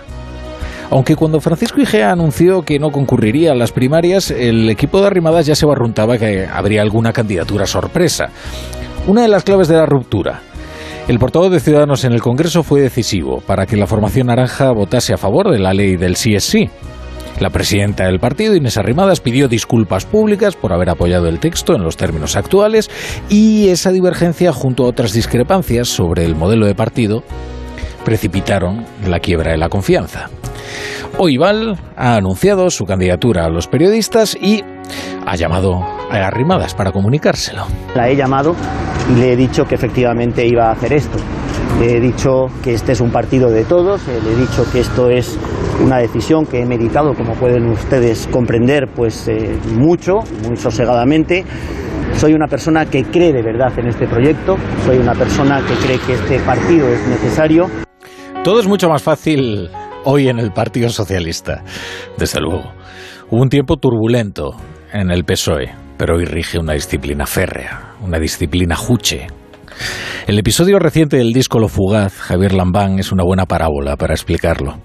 Ahí está el, el pantocrátor en el tímpano de Ferraz Sánchez, y si alguien osa cuestionarlo, enseguida recibe la llamada del aparachic Santos Cerdán para meterlo en vereda. Hoy Carlos Alsina ha hecho más de uno desde Zaragoza y allí ha entrevistado al disco Lo Fugaz, el presidente aragonés que se ha despertado con portadas muy poco favorecedoras, que dicen que fue reconvenido por Ferraz y que por eso corrigió inmediatamente sus críticas a Pedro Sánchez. Él, Javier Lambán, reconoce que habló dos veces con Santos Cerdán después de haber dicho que a España le hubiera ido mejor con otro líder socialista que no fuera Pedro Sánchez. La primera le explicó que sus elogios a Javier Fernández no eran una impugnación a Sánchez, pero eso es metafísicamente imposible. La segunda llamada fue para explicarle que saldría a matizar ante la prensa para que todos lo escucharan. Ahora que Lambán sigue pensando lo mismo ¿eh? respecto del rumbo de España, es lo sustancial de su conferencia del otro día. Eso es lo sustancial. La crítica a Sánchez es lo anecdótico, sobre todo porque ya implícito en, en lo primero. Cuando tú describes la deriva de España y lo haces en términos tan críticos como lo ha hecho Lambán, ya se supone que no te parece que Pedro Sánchez esté presidiendo el país como es debido, ¿no? Lambán ha hecho luego una interesante analogía histórica para referirse a la política de Sánchez en Cataluña. Yo creo que Pedro Sánchez eh, ha afrontado el tema de Cataluña con la eh, predisposición o la disposición o la actitud que tenía Manuel Azaña al principio de su mandato como presidente del gobierno de España y, yo creo que eh, Pedro terminará como terminó el propio Azaña desengañado de las posibilidades de llegar a acuerdos razonables con los independentistas catalanes. Pedro terminará como hazaña y alguno dio un respingo y dijo, ¿en el exilio? No. No, no, no, desengañado, como desengañado con Cataluña. No apuremos tampoco demasiado las analogías históricas, ¿eh? Tampoco Sánchez sería capaz de escribir la velada en Benicarló. Aún más interesante es la consideración de Lambán sobre el procés y el tipo delictivo en el que encajarían los hechos. Eh, yo soy eh, historiador licenciado en Filosofía y Letras y por lo tanto no sé de casi nada. Ahora bien, eh, tengo un, amigo aragonés de Alcoriza que se llama Javier Zaragoza, fiscal, mm. y normalmente cuando tengo alguna duda al respecto, que las tengo casi siempre, lo llamo a él. Y Javier Zaragoza cree que fue rebelión, y si Javier a mí me dice que fue rebelión, fue rebelión. Ojo, ojo que ha mentado un personaje muy incómodo, el fiscal Javier Zaragoza, al que el gobierno y el oficialismo en general han cubierto de oprobio por su lectura del procés. ¿Qué cosas dijeron y aún dicen del amigo de Javier Lambán, Javier Zaragoza, eh? El otro día leí a uno de los oficialistas más pertinaces, ahora no recuerdo exactamente quién, eh, porque la verdad es que son todos bastante clónicos, pero en, en, realidad da igual. Decía el vocero que el fiscal Zaragoza había sido una especie de instigador de la judicialización más nefasta, una cosa horrible, alguien que no había contribuido en absoluto a la pacificación de Cataluña, sino más bien todo lo contrario. Recuerden la posición que sostuvo en el juicio del Pursés, Javier Zaragoza. Decía, hubo un golpe de Estado que es la sustitución de un orden jurídico por otro por métodos ilegales. Desde luego, el consejero de Javier Lambán, el amigo de Lambán, no tiene la misma consideración de los delitos de Junqueras y compañía que Sánchez. Lo que no habrá sorprendido es que Felipe González también discrepa notablemente, ostensiblemente, que dirían los deportivos, de la derogación del delito de sedición que el PSOE ha emprendido. Se lo ha contado a Susana Griso en Espejo Público de Antena 3. Esto no es no son desórdenes públicos. Por tanto, si han pretendido tipificar lo que ocurrió entonces, la, tipificación ni se ajusta a la realidad ni tiene comparación con ninguna de las legislaciones europeas. Y ahora lo más importante, lo más importante al final, bueno, sí, es que a veces estamos innovando. Eh, lo que más le importa Mira, lo que más te importa, voy a, voy a tutearte, perdona porque eres muy joven, si tienes 15 o 16 años y piensas ir a la universidad. O lo que más le importa a usted, señora, si tiene un hijo adolescente en el mismo trance. El gobierno ha reculado y aplaza un año la entrada en vigor de la nueva selectividad. Así que la prueba para entrar en la universidad será muy parecida a la actual, al menos hasta 2028. ¿Fin del lío de la BAU? No. Solo se pospone el debate, pero el colectivo académico que se había conjurado contra la nueva selectividad lo celebra como un triunfo. Y es una buena noticia. Suele entenderse que el que los políticos se corrijan es un fracaso, y nada más lejos. Ojalá, ojalá en otras leyes se corrigieran también, tan rápido, en lugar de enrocarse en posiciones absurdas y dedicarse a insultar a los demás. El gobierno se precipitó a la hora de plantear uno de tantos experimentos pedagógicos sin sentido ni consenso y al advertir el descontento de los profesores, pues han decidido retirarlo. Bien está, pues. ¿Por qué la nueva selectividad ha despertado las protestas de profesores y padres? Porque consideran que es cualquier cosa menos selectiva, que rebaja el nivel de tal forma que terminará arrastrando también al bachillerato, porque esto es algo que va en la condición humana. El último año de la educación secundaria está enfocado a aprobar la prueba de la universidad y en función del rigor de esa prueba o de su excelencia, se fijan los contenidos y también se determina cuál es el nivel. Cuanto menos exigente sea la prueba, menor densidad tendrá el curso. Menos aprenderán los alumnos, en definitiva. O sea que la prueba de la selectividad no solo sirve para seleccionar, ¿eh? Aquí en la brújula llevamos semanas advirtiéndoles del descontento de los profesores y de las deficiencias de este sistema. Y la mejor explicación de lo ocurrido es el estupor que se despertó entre el profesorado de secundaria y sobre todo en el mundo universitario por un formato que, según su propuesta inicial, implicaba condensar en una única prueba llamada de madurez Las asignaturas de lengua castellana y literatura, lengua cooficial allí donde existiera, lengua extranjera, historia e historia de la filosofía. O sea, todas estas asignaturas, todas en una sola prueba. Pero esperen porque tampoco se crea que la prueba era demasiado exhaustiva. ¿eh? Tenía apenas 25 preguntas tipo test y luego había que rellenar una serie de huecos y lo más complicado serían unas tres preguntas de desarrollo, pero con un máximo de 150 palabras cada una. Y ahora pregúntese ustedes, ¿cómo es posible evaluar la lengua española, la lengua cooficial o la lengua extranjera, cualquier lengua, sin necesidad de que el alumno emplee la lengua para desarrollar sus ideas? Y para demostrar que las ha entendido y que tiene algo en la cabeza. Eh, con un test, bueno, eh, es que el test, no sé, el test sirve sobre todo para en las autoescuelas. Eh, en la brújula hablamos con Serafina García, que es directora del Departamento de Filología Española de la Universidad de Oviedo y coordinadora de la BAU en Asturias, y explicaba muy bien cuáles son sus reticencias y las de sus compañeros. Esta nueva prueba lo que va a hacer es de evaluar los conocimientos habituales que se enseñan a los alumnos en, en, el bachillerato y en la enseñanza secundaria de lengua y literatura castellana, que es pues la interpretación de los textos, la reflexión lingüística, los análisis morfológicos, sintácticos, la especificidad literaria del texto literario, un comentario literario, un poema, etcétera. Pues todo esto queda devaluado en esta prueba porque no aparece como tal.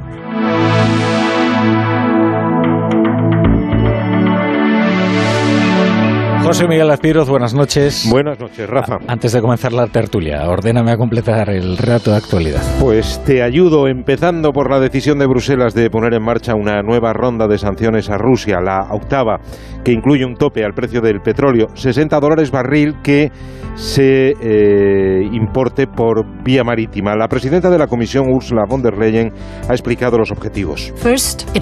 Primero, fortalece los efectos de nuestras acciones. Segundo, va a disminuir aún más los ingresos de Rusia. Y en tercer lugar, va a estabilizar los mercados energéticos a nivel global, permitiendo que los operadores de la Unión Europea comercialicen, negocien y transporten parte del petróleo marítimo de Rusia a terceros países siempre que se venda por debajo del límite máximo. Así que más sanciones mientras en los últimos días se multiplican las gestiones para abrir nuevas eh, eventuales conversaciones de paz. Después de que Biden se declarara dispuesto a negociar con Moscú, hoy el canciller alemán Scholz ha llamado a Putin para lo mismo, pero Rusia exige antes que se reconozca su autoridad sobre los territorios ucranianos anexionados. Dmitry Peskov, portavoz del Kremlin. Estados Unidos aún no reconoce los nuevos territorios de Rusia y, por supuesto, esto complica mucho la búsqueda de cualquier base mutua para las conversaciones, si bien el presidente Putin sigue abierto a hablar con todas las partes. A todo esto ya ha llegado un paquete ensangrentado a la Embajada de Ucrania en Madrid, como ha ocurrido en otras sedes diplomáticas de Kiev en varias capitales europeas. Se produce después del mailing de cartas incendiarias de los últimos días que se remitieron también a la Embajada de Ucrania, la de Estados Unidos, Moncloa o el Ministerio de Defensa. El ministro del Interior, Grande Marlasca, dice que la investigación va por buen camino. Es una investigación suficientemente compleja, pero eh, sabéis también de la profesionalidad, eficacia de nuestra policía, de nuestra Guardia Civil y esa investigación se está desarrollando de una forma importante, relevante y esperemos tener resultados positivos en un corto periodo de plazo. El dato económico del día el paro baja en 33.500 personas, el mejor registro desde 2007 en un mes de noviembre. Las afiliaciones bajan en 155, pero hay polémica con los fijos discontinuos, los que tienen contrato pero no trabajan, no cobran y sin embargo no figuran como parados. El Partido Popular denuncia y el gobierno se revuelve. Gamarra versus Díaz. Que eh, bajo la figura del fijo discontinuo no se maquille y oculte a muchas personas que no tienen un eh, contrato fijo porque un contrato fijo discontinuo es un contrato temporal. Entiendo que cuando ha dicho lo que ha dicho no quiere decir que la señora Ayuso o el señor Alfonso Rueda o el señor Moreno Bonilla están maquillando los datos de paro en sus correspondientes comunidades autónomas. Es trampismo económico. Dos apuntes más. En Madrid, el sindicato AMIT sigue adelante con la huelga indefinida de los médicos de atención primaria y pediatría. Llevan ya 12 días en Cataluña. Todas las categorías profesionales de la sanidad se suman a la huelga convocada por los médicos para el 25 y 26 de enero. Paros también para empezar el año en Valencia, Aragón y Andalucía a la espera de Extremadura, Baleares o País Vasco. Y la nave espacial Orión ya ha iniciado viaje de vuelta a la Tierra hace unas horas, ha encendido sus motores para dejar la órbita lunar y emprender camino de regreso. Se completará así la misión Artemis 1, que en 2025 quiere llevar de nuevo a la Luna al ser humano, en concreto a una mujer. Y aquí lo contaremos, ¿eh? Como siempre, además nos lo explicará Parisi seguro, ¿verdad? Seguro que sí. Nuestro hombre de la ciencia. Gracias, Aspiro. A ti, hasta luego. Y saludamos ya a la tertulia de hoy en La Brújula. Marisa Cruz, ¿qué tal? Buenas noches. buenas noches. Estaba hablando yo de la selectividad y me entraban unos recuerdos de aquella época. nervios. Joder, tremendo, ¿no? Y luego, sin embargo, pues prácticamente todo el mundo aprobaba, ¿no? Pero se pasaba mal, sí, sí. sí. sí. Y el curso era durísimo. Aprobaba, pero te podía bajar la nota lo suficiente como para que no pudieras elegir la carrera que bueno, deseabas, como ¿no? Ahora, claro. Claro. Sí, sí. Lo que pasa es que... Ahora hay alguna modalidad nueva, ¿no? Esa asignatura que eliges para poder subir nota pero esa subida de notas solo te la mantienen durante dos años. Claro. Graciano Palomo, ¿qué tal? Buenas Hola, noches. Rafa, ¿cómo estás? Muy buenas noches. Bueno, y antes se hacían comentarios de texto también, ¿no? Que era una parte importante de la selectividad y yo creo que ayudaba a la gente a, a, sobre todo a saber leer, porque no es lo mismo saber leer que saber leer. Sí. Comprender lo que se lee. Exactamente. Eh, bueno, yo el, la experiencia de Marisa, en, en, digamos, en ese sentido no la tengo. Yo, yo estudié en Navarra entonces ahí había una doble selectividad, en, porque era una universidad privada, como todo el mundo sabe, dirigida y regentada por el Opus Dei, lo cual no significa nada más que eso, para que no nos tomen el número cambiado. Y lo que pasa, es que va en carreras, ¿no? Va en carreras. Es decir, me decía ayer ese genio eh, escasamente valorado en España, llamado Mariano Barbacín, que estuve con él, una de las experiencias más eh, extraordinarias que he tenido en mi vida sobre temas del cáncer, de, no, es, es, un fuera de serie. Bueno, me decía que, por ejemplo, su hija, que, eh, la hija de un genio, no consiguió nota para estudiar medicina Mira. En, la, en la pública. Y está haciendo, está en, la, en, una privada, no voy a hacer la promo porque eh, no pagan. Eh, eh, y está haciendo una carrera brillantísima, brillantísima. Entonces, lo que está claro es que en términos generales, porque eh, la Universidad Española, con, aquí hay un catedrático eh, prestigioso, pero la primera universidad española, en el informe Shanghai, que es el más tal, aparece en el número 180 del informe Shanghai, cuando España es la, décima, la, la 20 potencia del mundo. Con eso me digo todo. Y tiene alguna de las universidades bueno, más antiguas del mundo, además. No, no, Salamanca, claro. Francisco Maruenda, bueno, por alusiones, ¿qué tal? Buenas noches. Bueno, muy buenas noches. Pues nada, feliz de estar aquí. Bueno, todo esto de los índices es enormemente complicado, porque, por ejemplo, nosotros tenemos en todo lo que son escuelas de negocio, están entre las eh, cinco primeras del mundo, varias escuelas de negocios españolas. Luego, muchos de esos índices tienen un componente fuertemente anglosajón, eh, como referencian, eh, tienen especial peso todo el tema científico, es decir, todo el tema de sanidad, todo el tema de investigación, etcétera, y luego también es cierto que Estados Unidos y Gran Bretaña destinan unos recursos brutales, tienen otro modelo, el nuestro es un modelo excesivamente rígido, eh, pues aquí cuando alguien saca la oposición, como decía un catedrático compañero, me decía para siempre, ¿no?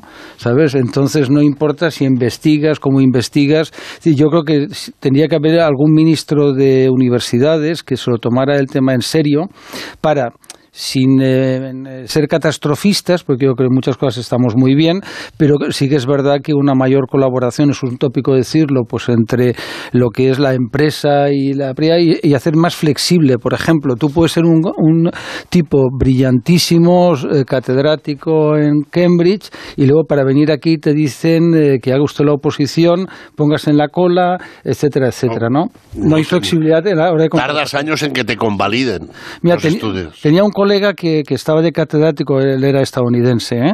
y un día hablando, y estaba, creo recordar, en Princeton, ¿no? Y no sé por qué salió, mira, yo nunca hablo de dinero, le pregunté, o salió, me lo comentó, dice, no, no, me han puesto una casa y me pagan 300 mil dólares al año, ¿sabes? Por ser catedrático de una disciplina como historia, no te hablo ya, ¿sabes? Es decir, es impresionante, ¿no? Es decir, cuando ves el modelo anglosajón, pero es verdad que son mucho más flexibles, eh, son muy exigentes, es decir, esa idea, es decir, a ti te pagan muy bien, pero claro, te exigen lo que no está escrito. Y por tanto si, son más selectivos. Sí. si tú en X tiempo no publicas, te echan directamente. Es decir, que fíjate que todos los grandes eh, catedráticos de las universidades anglosajonas no paran de publicar cosas interesantes, ¿no? Y también no, no es por peso. Es decir, aquí el modelo que se ha elegido, que a mí yo no me parece que es el mejor, porque los españoles acabamos pervirtiendo los sistemas. Con esto acabo. ¿Y cuál es? no? Es un sistema de acreditación nacional como en Alemania. Entonces, ah, qué bien, como Alemania, qué chulos, ¿no? Entonces, ese sistema, pues tú tienes que pasar una serie, rellenar unas casillas. ¿Cuál es el problema? Que da lugar al amiguismo. ¿Sabes? Tú me publicas un artículo, yo te publico un artículo. Tú me publicas un libro, yo te publico un libro. Tú me invitas a una conferencia y al final Yo te cuando invito a dos. el otro día eh, cuando salieron los dos nombres para el constitucional del gobierno, yo a la a la catedral a la, a la propuesta eh, no la conocía, ¿no? ¿Sabes? Y entonces digo, voy a mirar corriendo el currículum, ¿no? Y entonces cuando vi el currículum casi me desmayo. Era catedrática de constitucional en la Universidad de Barcelona, nunca había oído hablar de ella y lo que había hecho era cosas así menores y relevantes y llevaba dos años de catedrática. Y bueno, ¿cómo se puede nombrar a alguien así? que seguro que es una persona encantadora, no la Estaba en servicios especiales mucho tiempo. Pero Y- tampoco es que Campo haya... 15 años de juez, lo conté el claro, otro día. Es claro, es que vamos a ver, estamos hablando de alguien que tiene una carrera política mucho más larga y nutrida que, que, que académica, ¿no? Creo yo, vamos. sí, sí, no, sé. no, yo, te digo, yo hice el cálculo, digo, voy a mirar por curiosidad, pero no con mala intención, ¿eh? digo, tengo curiosidad. y Pero calculé, quizás eso es lo que decantó su nombramiento. ¿eh? claro, 20 más de 20 años como alto cargo y 15 años ejerciendo como magistrado. Claro, en este caso, no sé si hemos entrado ya en harina política. Yo creo que en este caso, eh, digamos, hay que mal, no, no son los méritos, ¿no? tampoco el jefe de gobierno, primer ministro, ha venido de Caltech o de la MIT. ¿No? es decir, me parece, ¿no? Eh, Mira, precisamente estaba en una universidad eh, privada, la Camilo José Cela, Hmm. en el departamento de economía, ¿no? Eh, Sánchez trabajaba como profesor universitario. ¿Qué va? ¿Qué va? Ahí tú... En fin, no voy, no voy a entrar ahí. Bueno, en- entra, entra. No, no, no. A mí me ha contado que, que, eh, que Pepiño Blanco fue el que le pidió a Rafael Cortés Elvira, que era el rector, que si tenía un hueco cuando se quedó, que la vida es muy injusta políticamente, se quedó sin el escaño. Y entonces, eh, pues entró allí y eh, según me contaron, eh, que le dijeron, oye, deberías de hacer el doctorado. Y entonces hizo el doctorado y estaba allí de, de profesor de... No, no sé de qué, dentro de economía no sé de qué área, sinceramente. Hizo una tesis. Bueno, la tesis ahora debe relegar con ella porque eh, hay una par- la parte sustancial de la tesis. Si la escribió o escribiese él, que no lo creo. eh, se- bueno, eh, hay un libro. de- La diplomacia de- económica era. hay, hay, hay un libro publicado por un periodista no sospechoso de antisanchismo. O sea que con eso. Pero, pero di nombres, que es que Eh, Graciela- Maraña, Maraña. Claro, Jesús Maraña, Maraña. un libro hace que- un que se- libro. al fondo a la izquierda. Sí, no, llama, sí, así. eso es. El- no sospechoso, precisamente. Es que, es que Graciela, es que eh, a veces... eh, Bueno, bueno, muy sí, que ya, entonces ya- yo tengo que descifrarlo que ya para conozco tu- pero eh, lo he hecho eso para que me lo preguntaras. Y así, si tengo algún problema, digo, no, ha sido la torre el que me ha bueno, a lo que Sí, iba. da igual, si la- Entonces, en esa tesis, ¿sabéis lo sustancial, el meollo, eh, la almendra de la tesis de Sánchez? Es que las reformas económicas de Rajoy, cuando llega en el 2011, en plena mm, desastre de la economía, eran cojonudas. Esa es la tesis. Y ahora, claro, por eso no ha podido publicarlo Marguenda en La Razón, Pero porque no es- existen, no Pero, existen. Graciano, igual es que a Carlos Ocaña, perdón, a Pedro Sánchez Cucaña, eh, le, le parecía que las reformas de Rajoy eran buenas. No sé, quién sabe. O sea, un hombre además muy heterodoxo. No, y además, oye, que, el cam- que cambiar de opinión es de inteligentes, o sea, no siempre en la misma dirección, pero bueno. Hombre, yo creo que es verdad, cambiar de opinión es de inteligentes. Lo que pasa es que hay que darse un cierto margen. Eso es. Decir, lo digo porque las variaciones, ¿no? claro, porque las variaciones de Sánchez yo creo que son demasiado violentas. En ¿eh? España somos poco exigentes, ¿eh? porque mira, el otro día estaba mirando los currículums de los eh, responsables de economía eh, conservadores y laboristas en el Reino Unido, pero vamos, aquello digo por curiosidad. Y entonces, claro, la, los dos tienen unos currículums, bueno, uno es una, la laborista es mujer, eh, tiene unos currículums desborda, eh, deslumbrantes, perdón, ¿no? Es decir, económicas, políticas, eh, no me acuerdo, creo recordar que era en Cambridge o en Oxford, servicio exterior británico, es decir, claro, es que al final mm, lo bueno y luego en la economía real. Eh, España se ha vuelto un país muy poco exigente en ese terreno. Es decir, no, no, no nos preocupa pues que la clase política mira todo el sector podemita del gobierno es para echar a correr, vamos, para correr y no parar. Decir, oiga, me voy a, a Honolulu o me voy a las Islas Marshall, me es igual. Ya que ha mencionado Pa- Paco Maruenda el sector podemita del gobierno, claro, aquí hay un artículo que publicará mañana. ¿Me- gracias. ¿Me autorizas a...? Sí, no, no, estás autorizadísimo. Es que, claro, si todavía existiera la selectividad, ¿no? Eh, y lo plantearan, digamos, como comentario de texto, ¿no? Para los alumnos, tendrían que descifrar, por ejemplo, si a Maruenda, ¿qué le parece a Maruenda a Pablo Iglesias, no? Entonces cogerían el título y dirían. El presuntuoso y arrogante Iglesias. Yo creo que aquí da unas pistas. Sí, yo creo que sí. que Y, no. y así, así comienza el artículo. Dice, he de reconocer que no es fácil estar en la piel de Pablo Iglesias porque acumula fracaso tras fracaso. Ese permanente estado de enfado es muy clarificador. En todo lo que hace se queda a medio camino. Le ha pasado en la política y la docencia universitaria. Los amigos le han ido abandonando, aunque le quedan unos pocos eh, fieles. Me viene a la memoria la frase, un necio siempre encuentra otro más necio que lo admira, del poeta y crítico francés Boileau. Eh, eh, bueno, eh, claro, eh, en el- en el comentario de texto el alumno tendría que decir, bueno, le cae bien, le cae mal Pablo Iglesias, y entonces leer Le entre cae- líneas, leer entre líneas, eh, que efectivamente es Pues una- no me voy a perder los siguientes media docena de podcasts de iglesias deteniendo como protagonista a Marguenda, porque va a ser, eso va a ser No me importa, delicioso. pero Graciano, ¿qué te- de post, postcard. Postcard. ah, de podcast. Oye, es- no, no, es que o sea, lo que le entendí es, es postcard, o sea, como ta- y ya estaba pensando en las tarjetas navideñas. O sea, no, no, no, perdona. ¿eh? Dicho sea con toda, con toda intención. Yo me, yo me llevé bien con Pablo Iglesias, no es por hablar de mí mismo. Bueno, a- ayer me decían una frase muy buena que para la gente vanidosa es, es fantástica. Dice, hoy no voy a hablar de mí mismo. Oye, ¿qué opinas de mí, por favor? ¿Sabes? Es como aquel el que fue al homenaje de Almudena Grandes y cuando iba a rendir homenaje a la finada se puso a hablar de cómo pasaría la historia. ¿Qué dices, hombre? Como para encargarle no, un texto laudatorio Menos mal que un, un aplauso, eh, un aplauso ahí que, que le frenó un poquito la carrerilla pues porque ponía- la cosa se deslizaba. Marisa, no sé si te fijaste en una cosa. Él lo dice, él lo dice. Y se le escapa una sonrisilla. O sea, hay un momento, hay un momento de cierta lucidez en el que él se da cuenta de que se está encaminando hacia el abismo, ¿no? Porque se ríe así un poco como diciendo, madre mía, lo que estoy Lo, diciendo. lo ¿no? más inconveniente del mundo. Hombre, uno quiere pasar, hombre, si quieres pasar a la historia, que a mí me parece fatuo y vanidoso, porque no lo has de decidir tú, es como si Churchill cuando recibe el premio Nobel dice, yo voy a pasar a la historia, tal, digo, oiga, mire, no, es decir, eso no lo hace una persona inteligente.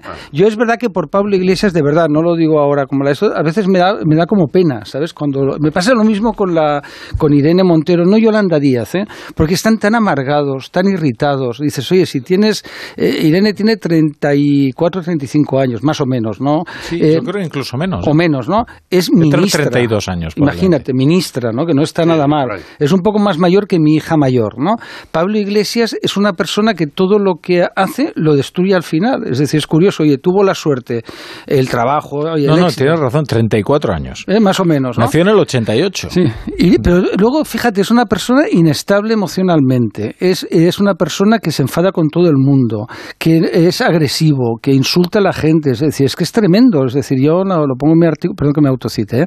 pero digo, no soy psicólogo, pero yo, de verdad, ese cuadro clínico, ¿sabes? Yo me lo haría mirar, de verdad, pero no lo digo de las que malo que eres, a la mala, no, no, no lo digo a la mala leche, no puede ser que estés todo el día, eh, a los periodistas nos quiere dar lecciones, dice que, eh, que utilizamos el carnet de periodista, pues sí, oye, pues haber estudiado periodismo, hace periodista, yo estoy por que le regalemos un carnet de periodista, mira qué buena idea. bueno, ya me- medios en los que colabora, yo no conozco a ningún freelance con tal cartera de clientes. Sí, ¿eh? sí, exacto. Sí, Y, y- y- y yo lo, lo que no conozco, Graciano, y nos vamos no a muy breve, publicidad. es decir, en iglesias más importante que los, los clientes son sus patrones. Exacto. Joder, el menudo patrón tiene. Roures. Es decir, toda, toda su eh, marusmada, que metiéndose con Qatar y el único español que conozco, que creo que es español, eh, forrándose con Qatar a Roures. ¿Cómo lo ves, mi querido amigo? No, es que me estaba fijando en una circunstancia. Al final lo mencionaste, pero me estaba fijando en que la tertulia de los viernes se está convirtiendo en que Graciano va, relatando y el resto vamos completando los nombres, ¿no? Los Eh, huecos, Roures, selectividad. eh, Maraña. eh, y es verdad. Pero sí, sí, es un patrón desde luego muy próspero El y seguramente patrón. bastante generoso. Bueno, excepto con los trabajadores de público a los Sí, que que los- mandó a. Fogasa a cobrar mientras él pues, se quedaba con la marca, ¿no? Ah, para- sí, sí. Luego, luego. sí, luego. La brújula. La torre.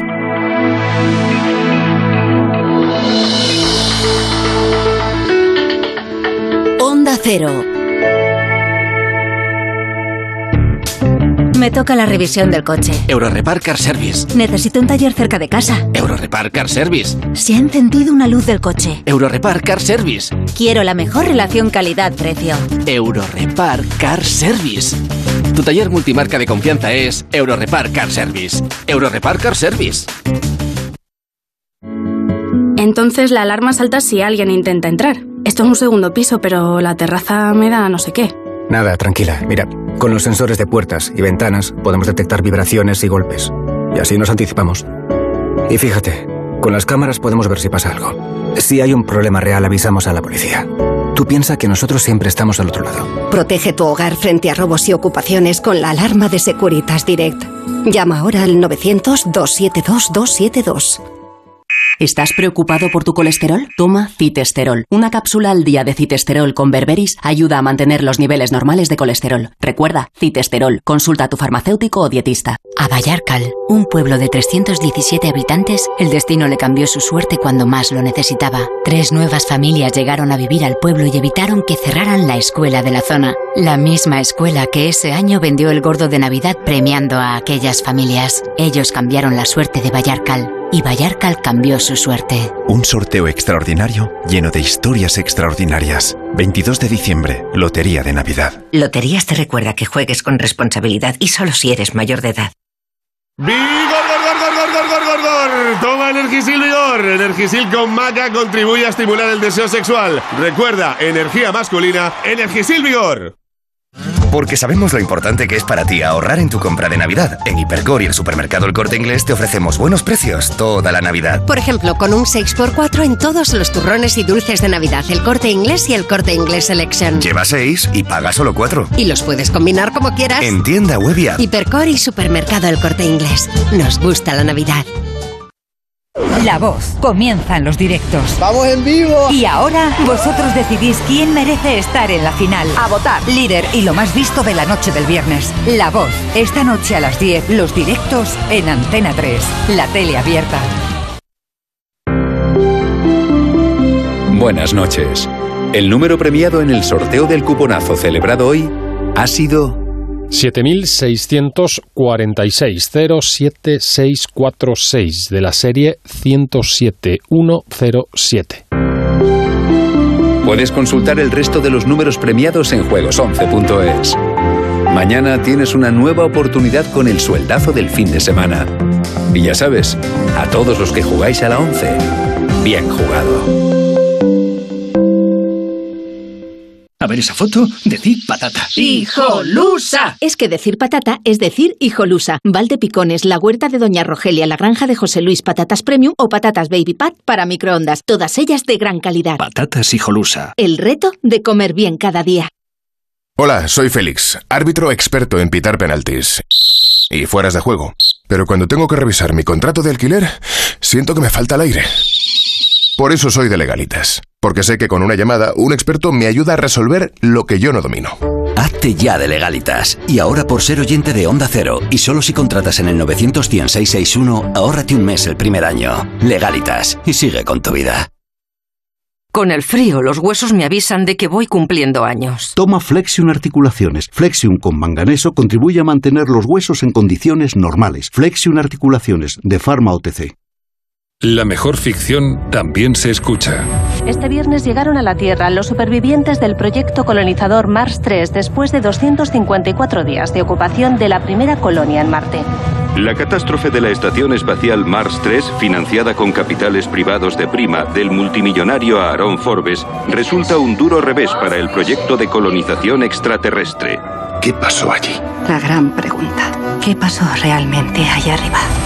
Retornados. Descarga la aplicación de Sonora en tu móvil y disfruta de grandes producciones en audio por solo 4,99 al mes. Tienes 15 días de suscripción gratis.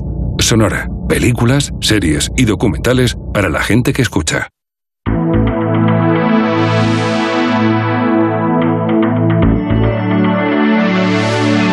En Onda Cero, La Brújula, Rafa La Torre.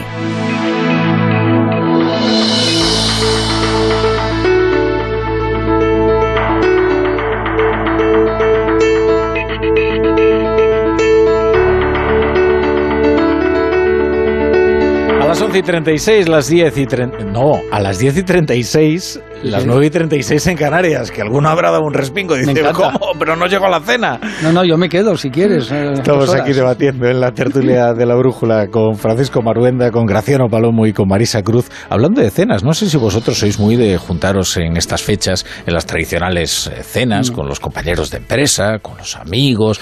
Ahora es imposible, eh, por lo menos en Madrid, eh, hacer una reserva, porque por mucha crisis que haya, las tradiciones se mantienen y ahí va la gente a sus cenas de diciembre para despedir el año. Pues mira, yo te voy a ser sincero, depende quién pague. Que tal y como están los pero, precios. pero generalmente, Graciano, eso se hace escote, ¿no? Sí o no, yo siempre que voy con Paco me paga Paco. ¿eh? No, hombre, ya, pero eso no Pero- cuenta. pero Yo- Sin embargo, si yo le invito a Marisa, le voy a invitar yo. Eso es un poco sociedad heteropatriarcal. Y te invito a ti, pagamos los a pachas. La cena de ¿por qué los compañeros, siempre? por ejemplo, la cena de los compañeros de Nacional del Claro. Mundo. Entonces va Marisa con los compañeros de Nacional del Mundo. pagáis escote? No paga Pa- escote, hombre, faltaría. No va a pagar uno lo de 20. Hombre, pero ahí está el italiano, que paga el italiano. No, no, no. Claro, luego esas cenas hay que tener mucho nada, cuidado. nada, ¿eh? nada de deber Bueno, favores a El- el- nadie y menos al jefe. El italiano. Bueno, luego, luego ocurre. Eso no, eh, no he dicho el nombre porque no me acuerdo. No, no, no pasa nada. Y le- luego ocurre que en esas cenas, claro, la cosa a veces se desmadra, ¿no? Y de repente uno al día siguiente dice, madre mía, cómo me he comportado, tal, no sé Muchas veces se desmadra. qué". Fijaos que a esta hora están los de Ciudadanos cenando. ¿Así? O sea, yo no, no eh, voy a revelar nada, pero hicimos una serie de gestiones para tener una serie de entrevistas y todos nos decían, "No, es que justo a esa hora eh, vamos a estar en la cena. Y digo yo, madre mía. ¿Y cuántos pues- serán? Pues, pues va a pintar muy animada. ¿Cuántos calculas que, se- que serán? Pues hombre, al Uno menos, y medio. al menos el mundo vale e Inés Arrimadas, ¿no?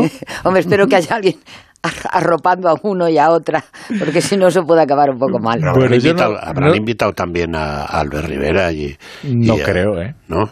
Yo, vamos, no creo que la relación de Inés Arrimadas y de Albert Rivera, Ya, ya, ya. eh, en realidad, no, no lo que uno dice en público, No, sea era- sí, era lo irónico. Muy estrecha.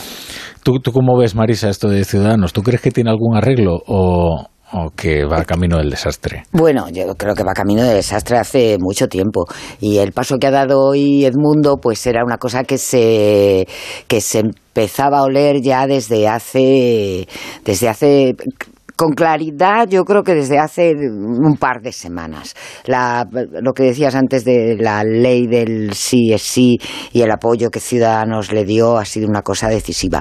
Eh, sobre todo porque Edmundo Val, que es eh, bueno, un, un jurista experto en derecho penal, fue el jefe en la abogacía del Estado del equipo de, de juristas penales, no se percató de los fallos que tenía esa ley. Hubo otros partidos que sí se percataron, ¿eh? Esquerra entre ellos. Esquerra entre ellos, el PDCAT, el Partido Popular, eh, todos advirtieron de que se podía producir una distorsión de las penas. Es verdad que apuntaban un poco a la horquilla alta de las penas, eh, pero evidentemente cuando estamos hablando de horquillas y de penas, afecta tanto a lo alto como a lo bajo. ¿no? Mm, pero Edmundo Val, que se supone, insisto, que es un experto, probablemente en el Congreso de los Diputados, la persona que más sepa de derecho penal, y no lo advirtió. Y eso, pues, pues pues claro, le... y ha metido a Ciudadanos en un buen lío, entonces. porque, ha metido a Ciudadanos en un buen Vamos a ver, y aquí de hecho se criticó mucho el que Ciudadanos... Irene Montero no aprueba las leyes sola. Eh, un Consejo de Ministros aprueba un proyecto de ley, eso llega a la mesa del Congreso, se va tramitando y finalmente, pues en el Pleno en este caso votan 205 diputados a favor, y entre ellos, claro, están también los de Ciudadanos, y son corresponsables, efectivamente, de que esa ley haya terminado en el BOE. Mm, eh, es verdad que el primer impulso se lo puede dar el Ministerio de Igualdad. Ahora, los, legisladores son legisladores por algo. Hombre, hubo un plazo de enmiendas a la totalidad y otro plazo de enmiendas parciales, como hay en las leyes. Eh, mm, se tienen que estudiar bien las leyes y tú, aunque luego te las tumben, pero por lo menos tú puedes decir, yo lo advertí, y eso es lo que ahora no se este, Este error, que es evidente, un error grave y más en una persona de la solvencia técnica del de, mundo Val, eh, es eh, el asunto definitivo. No, no, hay más. hay más ya venía y tal. Yo creo, y, le, eh, y acabo, porque no sé, tampoco creo que los eh, que va a quedar de Ciudadanos va a ser Begoña Villacís, con, con, con, cargo electo, nada más, yo creo. Bueno, Paco Igea. Bueno, con cargo electo no. Paco Igea está en el. Le queda lo que queda de legislatura en Castilla cuatro, cuatro años. Igea, que, además fue uno de los primeros en posicionarse frente a Inés Arrimadas. Con esto de la ley de solo, solo sí es sí. Eh, claro, nosotros cuando hablas, piensas en un médico, piensas que un médico sabe de todo y no es verdad. El médico sabes en general y luego es especialista en una materia, ¿no? En el derecho pasa lo mismo. Es decir, eh, cuando decimos un jurista o un abogado penalista, bueno, hay que ver dentro del penal que es a lo que se ha dedicado. Es decir, Pero Paco, eh, eh, era muy sencillo ver dónde, dónde fallaba esa ley, aunque solo fuera para advertir de la necesidad de esa famosa disposición transitoria que hubiera salvado. La, eso era muy sencillo. No, no, digo por lo del mundo Val, ¿no? que le otorgamos una un carácter casi hercúleo, eh, diciendo lo sabe y tal, ¿no? Pero claro, es que en el Consejo de Ministros hay tres, tres jueces, ¿no? Una experta en violencia de género, que es Pilar Job, una... Pero no estaba ¿eh? en el Consejo de Ministros que aprobó el, anteproyecto. ¿eh? No. no estaba y su ministerio no lo vio. Ahí estaba Juan Carlos Campo. Bueno, vamos a ver. Pero al que se le llamó machista frustrado cuando puso una serie de objeciones a la ley por parte precisamente del protagonista de tu artículo de mañana. Sí, pero ahí hay un montón de, juristas en, el, en, lo que es el entorno del gobierno. Es decir, porque es verdad que la iniciativa la tiene el ministerio de Montero, pero luego, como ya habéis contado muchas veces, ¿no? hay todo un desarrollo, una comisión de secretarios de Estado y subsecretarios donde se ven estos temas, donde se es decir, entonces, ¿qué es lo que ha pasado? Y ahí es verdad que se han equivocado y han patinado. Y luego el tema de Ciudadanos es una agonía, es decir, era evidente que Edmundo Val, que se considera superior a, a, Inés Arrimadas, acabaría liquidándola, vamos, o intentándolo. Era una cosa, estaba cantado. Es decir, Edmundo Val pues tiene una enorme ambición política, lo cual no me parece ni bien ni mal. Es decir, es lógico que quiera pues eh, hacer lo que considere eh, conveniente. Y algunas voces le dijeron a Arrimadas de que la acabaría apuñalando y hoy y se ha producido. Es decir, que es crónica, por utilizar otro tópico, crónica de una muerte anunciada. Lo que pasa que, claro, y a Ciudadanos en todas las encuestas no le dan ya, es decir, ya, es que ni sale, es decir, está ya, es un partido extinto. desde mi punto de vista es una pena, porque... ¿Por qué? Porque sí, es una Desarrollalo, querido amigo. No, hombre, no, sí, hombre, a mí tampoco me gusta dar lanzada. Sánchez es el que más quería que hubiera que exista Ciudadanos para fastidiar al PP. Yo creo que Sánchez lo que quiere que exista es Vox. Eh, y eso es lo que quiere, que exista Vox. No, pero eh, volviendo ahí, yo creo que eso era como Camelot. ¿eh? Cuando le preguntan a.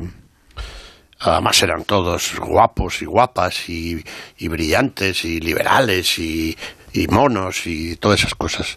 Y uchipandis, que diría mi primo Marguenda. Bueno, entonces ese Camelot, pues fue como en, en la película de Camelot, ¿no? Ginebra, ¿qué es lo que ha pasado? Al acabar como así, como el rey Arturo. Pues fue bello mientras duró. Punto. Y entonces, eh, no sé si habéis hablado últimamente con Albert, Albert Rivera. Y, y bueno, pues eh, tiene ahí un- una gran eh, tonelada de melancolía. Pero bueno, ahora está escribiendo en un periódico digital joven, como sabéis. Y tampoco le ha ido muy bien en, en la vida profesional. Eh, hace lo que puede, el pobre.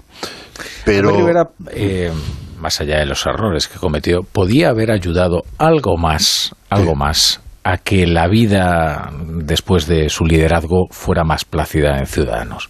Podía haber sofocado toda una serie de Ah, creí que te ibas a referir más plácida en España. Porque No, eso por supuesto. Pero mira, es el gran mira, error. oye, ya está, el error desde luego lo pagó. Y es más, Ciudadanos pagó su error como ningún otro partido ha pagado eh, sus errores, ¿eh? de una manera tan contundente, rotunda y definitiva que mm, prácticamente quedó extinto y desde luego quedó en la irrelevancia. Eh, me gustaría conocer algún otro caso de mm, partido político mm, de gran envergadura, como se soñaba Ciudadanos, eh, que ha sufrido una debacle semejante, además sin remisión. UCD. UCD, sí, es verdad, pero, pero ¿cuál fue el error de UCD exactamente? Eh, Porque puede que fuera también lo UCD fuera- Pensar en España y propiciar la reconciliación y el entierro de los demonios familiares. Ese fue el error Joder, de la pues- Unión. pues menudo, de Centro error. Democrático. Por eso son felices. Pregunta a los que quedan vivos, a Mm. Rafael Arias Salgado, Jaime Lamo de Espinosa, Sí, pero, preparadísimos pero, todos. Graciano, yo me refiero, yo me ah, refiero a, a- mira, yo me refiero a que un partido se puede enfrentar a Filesa. Oye, y si Nada, ahí están. incluso al, al GAL, a que se le fue, fugue luego Bueno, si la- me apuras se al puede- tesoro del Vita. oye, se puede uno eh, me- al, al Gürtel, a la Sí, Púnica. sí, sí. a la- oye, y ahí sigue, incluso a 2017 y el, el Prusés. Eh, pero, oye, es que lo de Ciudadanos ha sido de sin derecho a redención. ¿eh? Ha pagado gravísimos Y los ahora- errores del líder, del líder. Y ahora, Rivera, en cuanto se va, eh, podía haber, mira, todos los que todos los que se levantaron contra Ciudadanos en algún momento invocaban el nombre de Rivera. ¿no? Se iban y decían, es que esto ya no es lo de Rivera. Y Rivera podía haber frenado esa, esa tendencia y no lo hizo. Y es verdad que eso ayudó a la descomposición de Pero Ciudadanos. tiene, explica muy brevemente, eso tiene, ese interrogante que tú te haces, que es es así, tiene una explicación muy lógica. Vamos a ver, el Partido Socialista no ha estallado por los aires desde eh, hace mucho tiempo, desde incluso antes de la guerra civil, con su enfrentamiento a muerte, a muerte. Cuando digo a muerte es a muerte entre Largo Caballero y Galicio Prieto, que por cierto se llevó en el tesoro del Vita lo que no han devuelto. Eh, pero después mm, el terrorismo de Estado, el BOE, el, el Roldán, etcétera, etcétera. El Partido Popular ha tenido tres ocasiones en las que estaba a punto objetivamente las condiciones objetivas eran para estallar por los aires. La última fue la moción de censura, aquella ridícula, eh, que, que era un- había- fue fake en cuanto al texto, pero el espectáculo en el Aray con la, el bolso, el otro saliendo tocadico y tal. Bueno, y luego ya la última, y luego ya la última. el, el tema de el tema del enfrentamiento de un presidente y un secretario general con una lideresa Podía haber. Pero sabes por qué en los dos casos no ha soltado porque son formaciones sólidamente asentadas en no, el no surco puede compararse con en el Ciudadanos, surco. que era un- y Ciudadanos era de, de- Muy perdón, de pijos De aluvión, sí. era de pijos eh, monos y, y guapos que triunfaban, que ganaban dinero y pensaban que uno era Kennedy y el otro era Bobby Kennedy y el otro era McNamara. Pero es verdad que es un partido que habría podido prosperar y asentarse si no hubiera sido por el error que cometió eh, Albert Rivera. Completamente de acuerdo. Lo de querer de buenas a primeras ser él el líder de la El líder de, oposición. de- de- el líder la de la derecha. oposición, A mí, a, mí, a mí Ábalos me, me com- me comentó que ellos estaban dispuestos a darle a Albert Rivera todo. Con tal de que entrara en el gobierno. Me dijo, Hombre, habría sido vicepresidente. Yo no, no, pero no solo duda, vicepresidente, ¿eh? que eso está bien. No digo, no, no digo Ayuntamiento de Madrid, Comunidad de Madrid, cosas, eh, Castilla y León. Estaban dispuestos a todo porque ellos consideraban que si eh, Ciudadanos eh, ocupaba esas comunidades, esos cargos, hundían al PP. Cosa que hubiera pasado. Claro, un partido popular que te queda sin Madrid, sin Castilla y León, sin Murcia, era terrorífico. Pero la soberbia de Albert Oye, a lo mejor yo hubiera hecho lo mismo, porque es muy fácil opinar a posteriori, ¿eh? Pero él creía que el PP estaba muerto y que era iba a dar el sorpaso, y no fue así, y se hundió, y con él se hundió al Hombre, partido. si te llama gran parte del IBEX y te ponen una alfombra así de gorda, con tapices, y te ponen el caviar con el vodka y te dicen que eres la reencarnación de Macron, de Kennedy, de Olof Palme a la española, etcétera, etcétera, y encima te dan un montón de pasta, es que acabas creyéndotelo.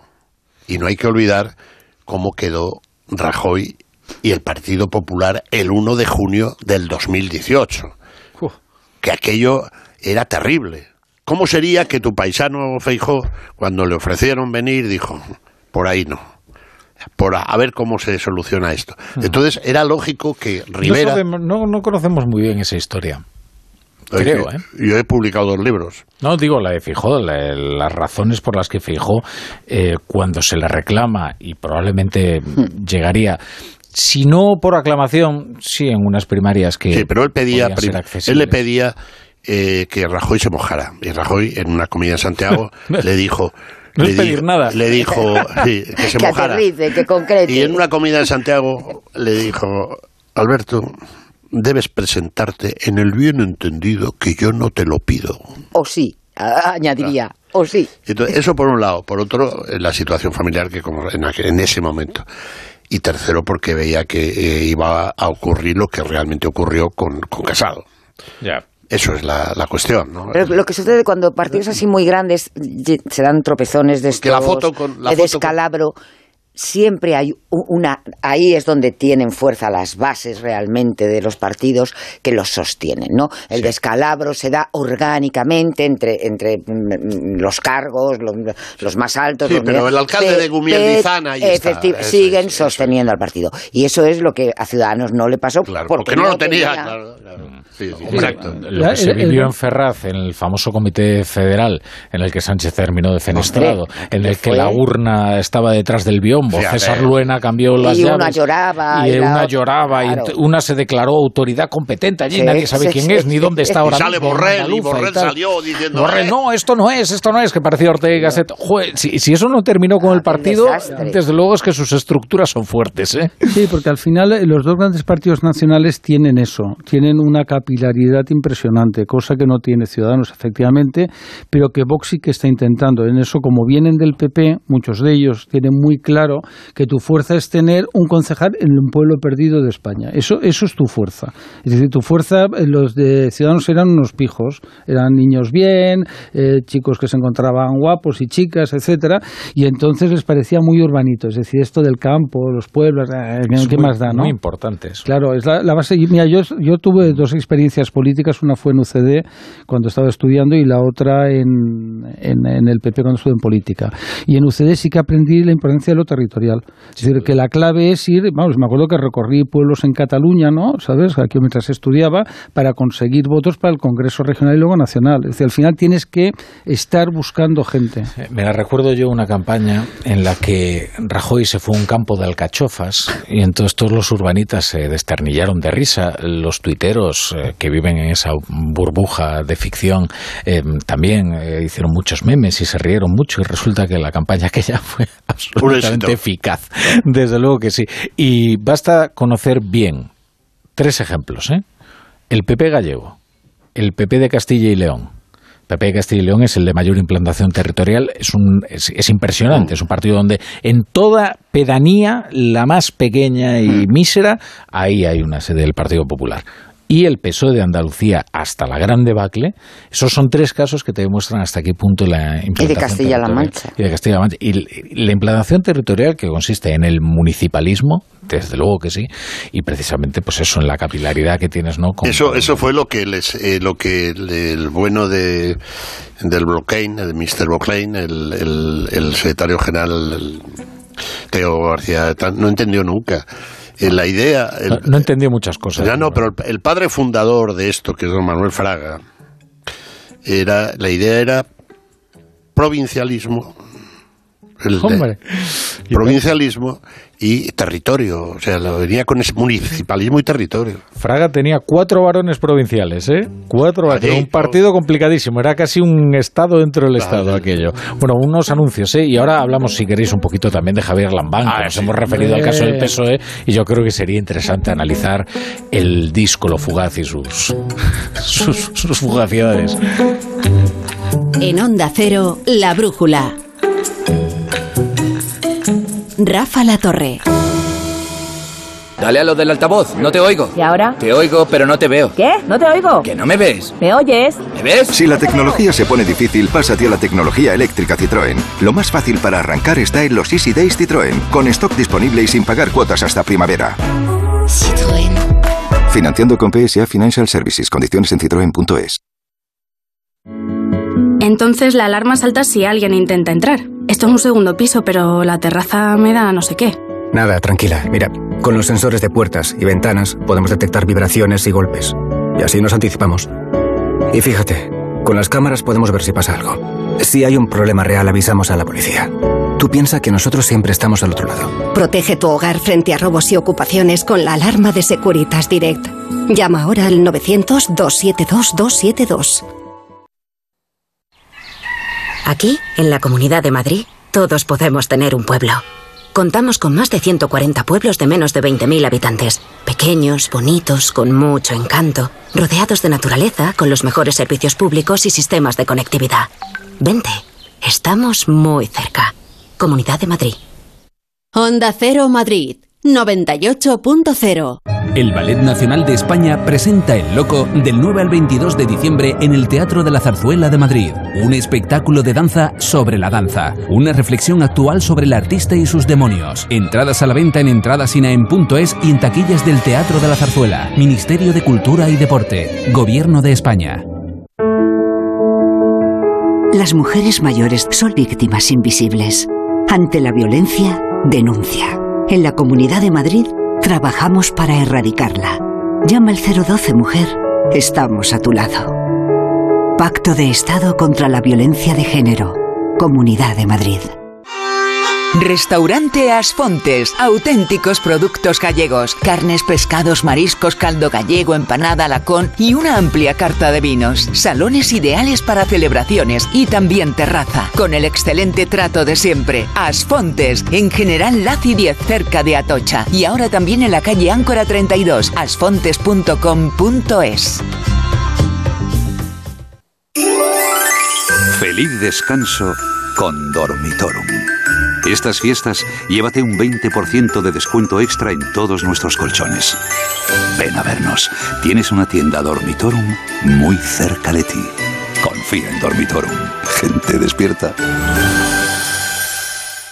La Navidad llega a los teatros del canal con la Compañía Nacional de Danza, Domingos en Familia, Ballet Flamenco de Andalucía, el Cascanueces de Blancalí y el Ballet de Montecarlo. Y además, actividades familiares gratuitas, cuentacuentos, títeres, talleres, maquillaje para niños. Consulta nuestra Navidad en teatroscanal.com, Comunidad de Madrid. Escolti, en mi casa los regalos los trae el tío de Nadal. ¿Qué eres, del Alto Ampordá? ¿Qué va? Del Bajo Carabanchel. Vengas de donde vengas, todas las navidades caben en Madrid. Madrileño de la vaguada. El corazón se acelera ante los retos, pero se calma cuando estamos preparados para ellos. Nuevo GLC de Mercedes-Benz. Diseño y deportividad se combinan en un sub con programa off-road y sistema MBUX de última generación para el máximo confort digital. Nuevo GLC, preparado para todo. Te esperamos en Motor Mecha, tu concesionario Mercedes-Benz en San Sebastián de los Reyes. Una vez cayó en mis manos una carta olvidada. No la esperaba, no era para mí. Eran líneas de una lucidez hiriente, envueltas en esa sabiduría amarga que llega a destiempo, cuando nada tiene remedio, la misma que satura ahora mis palabras. Así comienza El Hijo del Barro, la nueva novela de Víctor Hugo Portillo. El Hijo del Barro, ya a la venta en librerías y en las principales plataformas. Somos hijos de las piedras, de la tierra y del viento. Somos arte. Somos vino. Somos Cariñena. Colección Premium El Vino de las Piedras. Denominación de origen Cariñena. Vuelve el mejor flamenco al Teatro Real. Del 14 al 16 de diciembre no te pierdas el inicio de la quinta temporada de Flamenco Real con la gran bailaora Belén López. Y a partir de enero disfruta cada mes en el Real de grandes artistas como Eduardo Guerrero, Yolanda Osuna, Amador Rojas o Patricia Guerrero. Entradas desde 29 euros. Más información en teatroreal.es.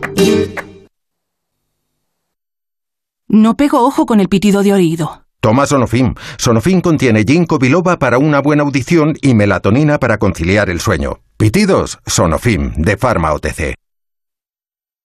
La ONCE presenta el nuevo Rascalink, el primer rasca que compras a tu vendedor de la ONCE o en un punto de venta y que se juega con el móvil. ¿Rascar mi móvil? ¿Con la foto de mi perrita Luna disfrazada de princesa? Jamás de los jamases. No, se rasca el boleto, se escanea con el móvil para jugar a uno de los tres divertidos juegos disponibles. Y si ganas un premio, tienes que llevar el boleto al punto de venta para cobrarlo. Bueno, pero a mi Luna no la rasca nadie. ¡Guapa! Nuevo Rascalink de la ONCE. Gana hasta 100.000 euros mientras juegas. A todos los que jugáis a la 11, bien jugado. Juega responsablemente y solo si eres mayor de edad. Hola, soy Rocío, locutora profesional y experta en poner voz amable, triste o indignada. Pero cuando me llega una carta de Hacienda me quedo sin palabras. Por eso soy de legalitas, porque sé que con una llamada un experto me ayuda a resolver lo que yo no domino. Hazte ya de legalitas. Y ahora por ser oyente de Onda Cero, y solo si contratas en el 91661, ahórrate un mes el primer año. Legalitas, y sigue con tu vida. El manantial de los sueños, el origen de la Navidad, donde los sueños y la magia se hacen realidad. La experiencia navideña que te devolverá la ilusión, la fantasía y toda la magia de la Navidad. Te esperamos en el Real Jardín Botánico Alfonso XIII. Reserva tus entradas en elorigendelanavidad.com.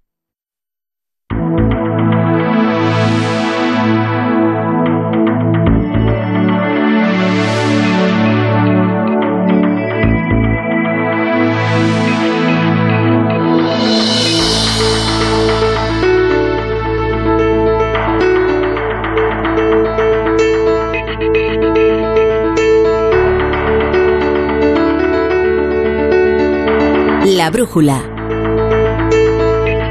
La torre. Bueno, estamos aquí en la tertulia con, con Maruenda, con Graciano Palomo, con Marisa Cruz. Y antes, antes de irnos a publicidad, pronunciaba yo el nombre de Javier Lamán y decía, ¡oh! Y se veía un murmullo. Digo yo, bueno, vamos a hablar, vamos a hablar del caso de Javier Lamán, que es verdad que le ha durado la incidencia lo que ¿Cómo, era lo de Sabina? Lo que dos peces de hielo en un whisky on the rocks. Eh, la verdad es que en 24 horas pasó de la crítica más feroz que le he escuchado yo, de verdad, a un varón socialista, porque esto ya no era el pellizquito de varón de siempre, ¿no? Esto es decir, a España le hubiera ido mejor sin Sánchez, esto ya va en serio. o sea... Yo creo que eh, eh, pues se ha equivocado, en, sobre todo en la rectificación, porque yo creo que ha sido la cosa más brillante que le he escuchado en sus 50 años o medio siglo o siglo y medio que lleva de político. Y porque todo el mundo sabe que, que eso lo piensa. Mucha gente. y él. Claro. Entonces, para... Lo, lo, verdaderamente lastimero es que lo verdaderamente lastimero es ver a una persona pedir perdón por tener razón. Sí, sí, claro. Sí, sí, aquí, mira, eh, donde estaba sentado Marisa vino el de Extremadura, cuando se estaba dilucidando quién iba, eh, cuando tiraron por la ventana a Pedro Sánchez. Fernández Vara. Y ahí estaba Lucas, creo, Lucas. Y, y, le preguntó, oye, y todo esto, dice, el mejor de todos nosotros, el mejor que hay bajo la capa del, del cielo socialdemócrata europeo es Javier Fernández. Dijo eh, para. Y todo el mundo lo, lo, pensaba. De modo que es la cosa más brillante que yo le he oído a Lambán. Y bail, y como diría, con perdón, como diría moderno, la caga. Pero ¿para qué rectificas? Si ahora no les da tiempo a quitarte. Si es que ya no les da tiempo. Y además, con los años que tienes y encima tienes un clan en tu pueblo que se llama el clan de su pueblo, no me acuerdo ahora cómo se llama. Tiene un clan ahí poderoso que ha salido en la prensa, pero al fin el juez entendió que no había nada. Entonces, eh, tal. Y, y yo quería hacer una reflexión para que los eh, eh, oyentes que son muy cultos no nos tomen el número cambiado. Efectivamente, Azaña, en la verdad de Benicarló, dice eso. Pero dice también cosas, otras cosas, terribles, terribles, como en su melancolía, en su tristeza, el presidente de la República hace, mm, escribe que está harto de los mm, secesionistas catalanes, de los vascos, y que aspira... Lean el libro. Y también, también hace una autocrítica ¿eh? bastante Exactamente. interesante y una reflexión acerca de lo que fue su Exactamente. Bueno, y os dejo eh, tal. Yo Yo creo que en política se puede hacer todo, No, yo tampoco, menos, ¿eh? al, menos al ridículo. Escribe bien, ¿eh? Vamos Eh, a ver, Quiero eh, decir, a- a- Manuel. ¿Sabes sí, que estudió la- donde Pedro Sánchez? Ah, no sabía. Sí, eh, en, la- en esa, en aquella época... Pero en las- el- En Alcalá, en en Alcalá. Escorial. No, en Escorial. Era de Alcalá y él estudia en el, el- en el Real Colegio María Cristina del Escorial. Ahí hace Está derecho. asociado ahora con la Camilo Josefela. No, con, con el CEU San Pablo está ahora. La, Bueno, sí, creo, vamos. Pero que en aquel momento estaba asociado a la Universidad Complutense. Es un patrocinio de la Reina María Cristina, igual eso, eso es lo de menos, ¿no? Y eh, Azaña era un gran jurista y estudia eh, Derecho, porque eso no hay ninguna duda, duda, perdón. Sería el equivalente ahora a un registrador de la propiedad. Es decir, hace una trayectoria a un notario, hace, hace todo ese recorrido. Y Pedro Sánchez estudia empresariales también en, en el María Cristina del Escorial. Y lo que pasa que a mí Azaña sí que era un gran jurista, pero no era una buena persona, era un hombre resentido, es una persona que es muy responsable de lo que le pasa en Sí, sí. España. Hay responsables de todos los lados, ¿eh? yo no quiero ser en eso sectario, pero Azaña es uno de ellos, es decir, cómo afronta el tema religioso, cómo afronta el tema militar, es decir, ahí se sientan las frases. No era en un hombre... ocasiones además profundamente cobarde. en Sí, lo que pasa es que la derecha española, que es muy acomplejada, y ahí yo me acuerdo muy bien de nuestro amigo Aznar, cómo reivindicaba la Bueno, figura Aznar de Azaña. ¿sabes? Es decir, porque es ese complejo que tiene la derecha. Para que parezca que no somos de derechas hay que buscar a alguien. Reivindicaba en el concepto que- que- eh, el concepto jacobino y español de hazaña, que eso se ve no en la velada de ya. que también, sino en otra obra que se llama El jardín de los frailes, Sí, que sí. lo escribió en el Escorial dando vueltas. Sí, por eso, él- pero él era un hombre de esas características y es verdad que la Es derecha... un personaje, a mí me parece... Pero bueno, nos hemos ido a hablar de hazaña. Bueno, cuando no. yo lo que quería era hablar de Lambán. una- No, Lambán, Lambán. Bueno, Lambán es cobarde, como son cobardes los políticos frente al poder. Es tan sencillo como eso. Yo me acuerdo que me contaban los de Podemos que un día llamaron a Carmena y le hicieron poner al orden, ¿no? Y entonces, vamos, esto estaba yo comiendo con uno de ellos y dice, no, no, acabo de decirle lo que tiene que decir exactamente. Y entonces en la rueda de prensa dijo exactamente lo que a mí me contaban en la comida. Digo, para que veas que eso pasa en todos los partidos. Cuando alguien tiene el poder, lo ejerce, por eso se odiaban, por eso Carmena acaba odiando a Pablo Iglesias como era previsible. Y lo mismo pasa en el PSOE y pasa en el PP, es decir, eh, ¿os creéis que cuando Aznar estaba ahí alguien Oh, se movía? Vamos, o temblaba, Fraga, claro. vamos, es que... Y entonces Lambán, pues como es cobarde, dicho con todo el respeto, eh, no lo digo cobarde políticamente, entonces le, lla- le llama a Santos Cerdán, que es lo que decíais, que es como de risa, ¿no? Le llama a Santos Cerdán y le dice, bueno, oye, déjame en paz, que soy el presidente de una comunidad autónoma y secretario general del PSOE de Aragón. ¿Lo has entendido, chavalote? Vale, pues déjame Pero yo no sé si a Lambán esto ahora le importa mucho. Él ha Ya. dicho lo que quería decir y ha quedado dicho. pues, Por mucho que sí, al verdad, día ¿eh? siguiente, que porque todo el mundo sabe que, que, que se le ha reconvenido desde Ferrat y, entonces él ha, bueno, pues ha, ha templado gaitas, ¿no? Pero ha dicho lo que quería decir. O sea, no es que se le escapara ni nada por el estilo. Es una cosa que tiene absolutamente clara, que la piensa. eh, él considera que efectivamente se está entrando en una deriva hacia el independentismo que es peli- muy peligrosa y lo dijo con todas las letras. Es más, lo de que España estaría mejor eh, Con Javier Fernández, que con Pedro también Sánchez, lo piensa. Es en realidad el corolario de una larga reflexión mucho más profunda acerca del devenir de España, que es donde yo creo que reside la crítica más feroz a la presidencia de Pedro Sánchez, que es como dice, oiga, lo de Cataluña no está solucionado, Claro en que no. absoluto. Y lo que se está produciendo es una deriva que es muy peligrosa y hace una serie de reflexiones, yo creo que muy pertinentes y muy acertadas, quizás por eso pidió perdón, que termina con un corolario que es lo que le molesta a Sánchez en su vanidad, ¿no? Y por eso se llama Santos Cerdán. Pero aquí lo duro, lo verdaderamente duro, es el diagnóstico que hace Lambán e incluso también el tratamiento que receta, que es que las comunidades leales y afectadas a España tienen que involucrarse de alguna manera en corregir la deriva en la que ha entrado eh, eh, el país a causa de las sociedades eso, eh, nefastas que... Él vive de su- a de su 300 líder. kilómetros de Madrid, pero está perfectamente informado. Por eso he dicho que era lo más brillante que le he oído. Porque y, y vive pegado a Cataluña. el no- exacto, el nombramiento de Campo y de la otra señora que no... la- Laura Díez. eh, Laura Díez, es que es verde y con asas. Lee, hay que leer lo que opina el exministro y la catedrática acerca de cómo se resuelve el problema catalán. La conclusión de ambos es que hay que ir a un referéndum pactado, punto. Que es la conclusión de Sánchez. Ya Sí, está. Un referéndum consultivo, no vinculante, pero que nos metería en el lío de nuestras vidas, ¿no? Porque aunque tú lo puedes hacer ese referéndum, ¿qué ocurre? Que ya sentó un precedente. Si el problema con los independentistas, que es el caso de Escocia o el caso de Canadá con Quebec, aunque ya en Quebec ya, mm, ya se acabó, es que tú lo Y haces en una Escocia vez. el Supremo ya les ha dicho dicho que de otro no. referéndum nada no. y todos lo lamentaron mucho y Sturgeon lo lamentó muchísimo, pero mm, ya está, se ¿no? acabó. Entonces, ¿cuál es el problema? Que si tú mañana aceptas ese referéndum, aunque lo vayas a ganar, vas a visualizar que hay una división, ¿no? Y que hay una parte de la sociedad catalana que te va a pedir dentro de tres años o de cinco años otra vez. Y entonces es un despropósito. Pero no solamente eso, lo que vas a poner de manifiesto es que una parte de los españoles van a poder pronunciarse sobre el todo. Y eso, eso es absolutamente contrario a lo que establece nuestra Constitución, vamos. Eh, que- Rajoy esto lo explicaba muy bien. Es que yo no tengo derecho a plantear eh, que una parte de los españoles decida por lo que es de todos los españoles.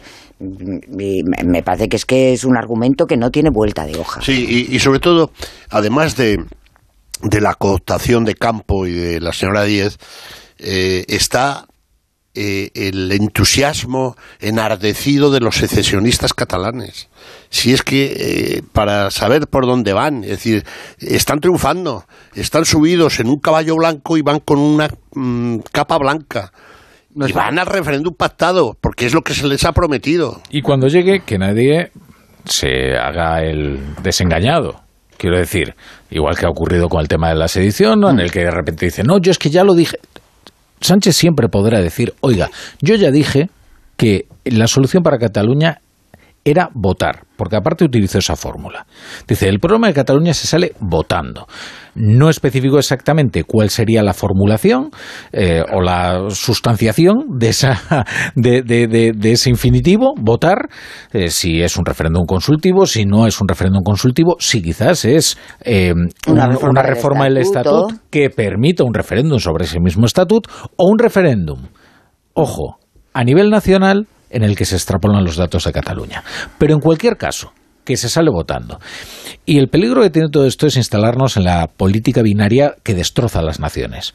Porque el referéndum, cuando no se es eh, para sancionar un acuerdo, al final lo que hace es enfrentar en dos polos irreconciliables, como hemos visto, por cierto, en, en Gran Bretaña, donde hay una polarización extrema, no tanto por el referéndum de independencia de Escocia, Sino por el como del por el Brexit. Brexit.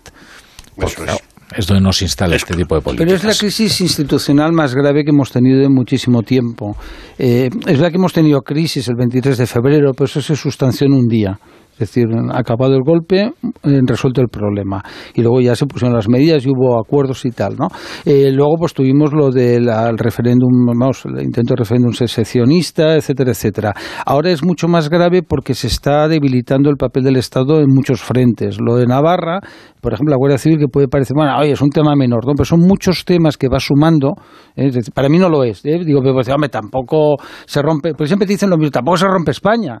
Oye, no, no pasa, oye, en el, en Sí, el país. no, no se rompe España, pero resulta que en Cataluña, cuando se dio la circunstancia, el Estado tuvo que comparecer allí en unos barcos que luego eh, em, caricaturizaron ¿no? como el piolín. Piolín, pero es así, tuvo que llegar en barco. Pero que fue patético. Fue, mira, es- eso que está muy bien, eso y hay otra cosa que visualiza y es cuando hay los atentados de agosto y Rajoy llega a Cataluña y se tiene que ir a la delegación del gobierno porque realmente no tiene ninguna competencia. ¿Sabes? Tiene de orden público, tiene un atentado, ya es supranacional, ya, es- ya no es solo la comunidad autónoma. Pero sí que es la visualización de que el presidente gobierno es un señor que en Cataluña tiene lo que tiene, es decir, un territorio donde te pueden eh, pues poner en la entrada de los pueblos República Catalana y no pasa nada, donde no se pone la bandera de España, donde en el tema del idioma hacen lo que les pasa por las narices porque cuando hacen una ley el Tribunal Constitucional la tumba y inmediatamente hacen otra ley, es decir, que es un fraude, es decir, es una tomadura de pelo, es de aplicación el 155 en ese, vamos, oye, mire, se ha acabado la broma, ¿no? Entonces es un escenario de enorme preocupación porque Sánchez tiene muy claro que lo que quiere es esa mayoría. Es decir, se repite lo del pacto del Tinei. Ahí lo que Zapatero autorizó en su día, lo que pasa en la memoria nuestra es frágil, que fue aislar al Partido Popular y a Convergencia para que formara una mayoría que permanentemente pudiera gobernar España al estilo PRI. Y ahora es lo mismo. Ahora Sánchez lo que está es anudando una serie de acuerdos con todos aquellos que pueden impedir que haya... y por eso la gente se confunde cuando dice, ¿por qué pacta con Bildu si ya tiene amarrados los votos de Esquerra y tiene ya la mayoría suficiente para sacar adelante los presupuestos? Porque el plan es a más largo plazo. No estamos hablando únicamente de una votación presupuestaria, sino de la forja de un frente estable que además trascienda la legislatura. Perdón, no, termino. Vamos a ver. Eh, durante eh, la gente de mi generación, los periodistas además que nacimos ya con esto, siempre eh, oíamos la desafección de Cataluña hacia España, como un miedo, como una especie de, tal cual. Y hemos llegado, 40 años después, que nos importa un rábano. Y el problema, el problema, espera, el problema es al revés, que el resto de los españoles han acabado tan hartos de este tema. Un territorio que tiene 28.000 kilómetros cuadrados, menos que la provincia de Burgos. Los españoles no catalanes han acabado tan hartos que en este momento, y eso sí que es peligroso, la desafección se produce del resto de los españoles hacia eh, Cataluña. Y llega un momento que dices, oye, mira, si ya eh, las fábricas de coches están en Valladolid, los pocos barcos que se construyen se hacen en Galicia. La Caixa está en Valencia. La Caixa está en Valencia. Pero ¿de qué demonios presumen estos tíos? Ya estamos hartos. Y esto, fíjate cómo ha dado la vuelta en, cuatro décadas. Mm. Vamos, que se utilizó un término que es fundamental en la historia reciente de este país, que es desafección. Desafección es la forma cursi que se tiene de ennoblecer la frustración siempre que sea nacionalista. Porque, ¿por qué nunca se dice que Extremadura tiene una enorme desafección porque tiene unas infraestructuras lamentables. No le hace ni caso a nadie. ¿Por qué? ¿Por qué no se dice que por las tasas de escolarización? No solo es el nacionalismo independentista. no, eh, y, por el eh, secular atraso de determinadas zonas eh, rurales, tal como, o la España vacía tiene una enorme desafección respecto de los centros urbanos. ¿Por qué nunca se dice eso? Se dice, no, los extremeños están muy cabreados. El cabreo, pero el cabreo no es un aglutinador político. Y la desafección de repente ennoblece el cabreo de unos señores que, oiga, aprendan ustedes a manejar sus frustraciones, que es un síntoma de madurez, ¿no? ¿Qué es lo que pasa cuando dice? Es que resulta que le han presentado 27 puntos a Rajoy. Entonces Rajoy dice, mire, yo puedo negociar 26 puntos, pero este punto, que es un referéndum eh, ilegal, yo no puedo hacerlo. O sea, usted no puede hacerlo, pero yo tampoco. Yo no puedo convocar esto, porque la eh, Constitución no me faculta para ello. Y entonces le montan, le montan un pifostio que todavía estamos en él. Claro, totalmente. Bueno, hacemos una, una pausa muy, muy breve y, y a ver si leemos los periódicos que han escrito estos señores.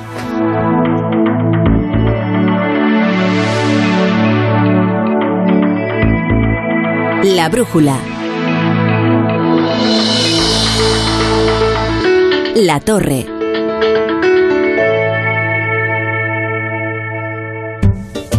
Sí. Oye, Antonio. Hombre, Emilio. ¿Estás en casa? Sí. Me paso a verte. Tendrás jamón, ¿no? El jamón sí, el de, siempre. Sí. Legado ibérico del pozo. Siempre sale bueno. Qué, qué, maravilla. O sea, ¿cómo, apetece un bocata de, legado ibérico? Mejor que sean dos, ¿no? Que sean dos, sí. Dale a lo del altavoz, no te oigo. ¿Y ahora? Te oigo, pero no te veo. ¿Qué? ¿No te oigo? ¿Que no me ves? ¿Me oyes? ¿Me ves? Si la tecnología se pone difícil, pásate a la tecnología eléctrica Citroën. Lo más fácil para arrancar está en los Easy Days Citroën, con stock disponible y sin pagar cuotas hasta primavera. Citroën. Financiando con PSA Financial Services. Condiciones en citroen.es. Entonces la alarma salta si alguien intenta entrar. Esto es un segundo piso, pero la terraza me da no sé qué. Nada, tranquila. Mira, con los sensores de puertas y ventanas podemos detectar vibraciones y golpes. Y así nos anticipamos. Y fíjate, con las cámaras podemos ver si pasa algo. Si hay un problema real, avisamos a la policía.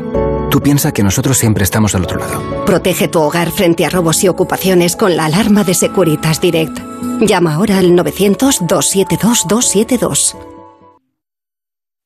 No pego ojo con el pitido de oído. Toma Sonofim. Sonofim contiene ginkgo biloba para una buena audición y melatonina para conciliar el sueño. Pitidos, Sonofim, de Pharma OTC.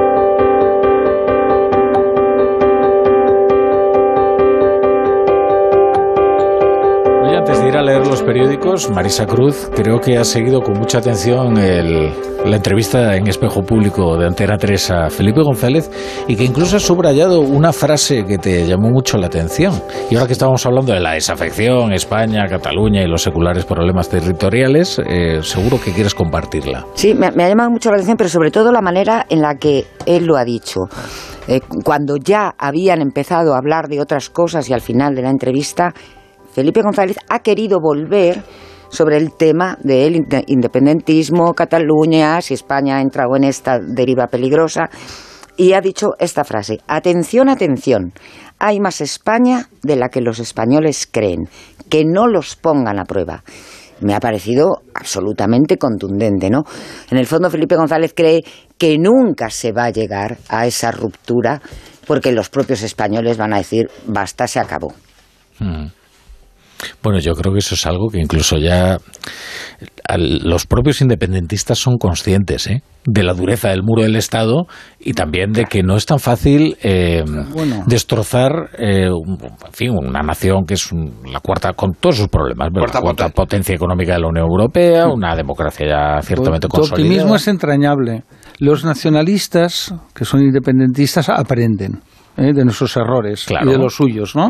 Y ellos eh, se han dado cuenta que se precipitaron, es decir, Eso que no es, era el momento.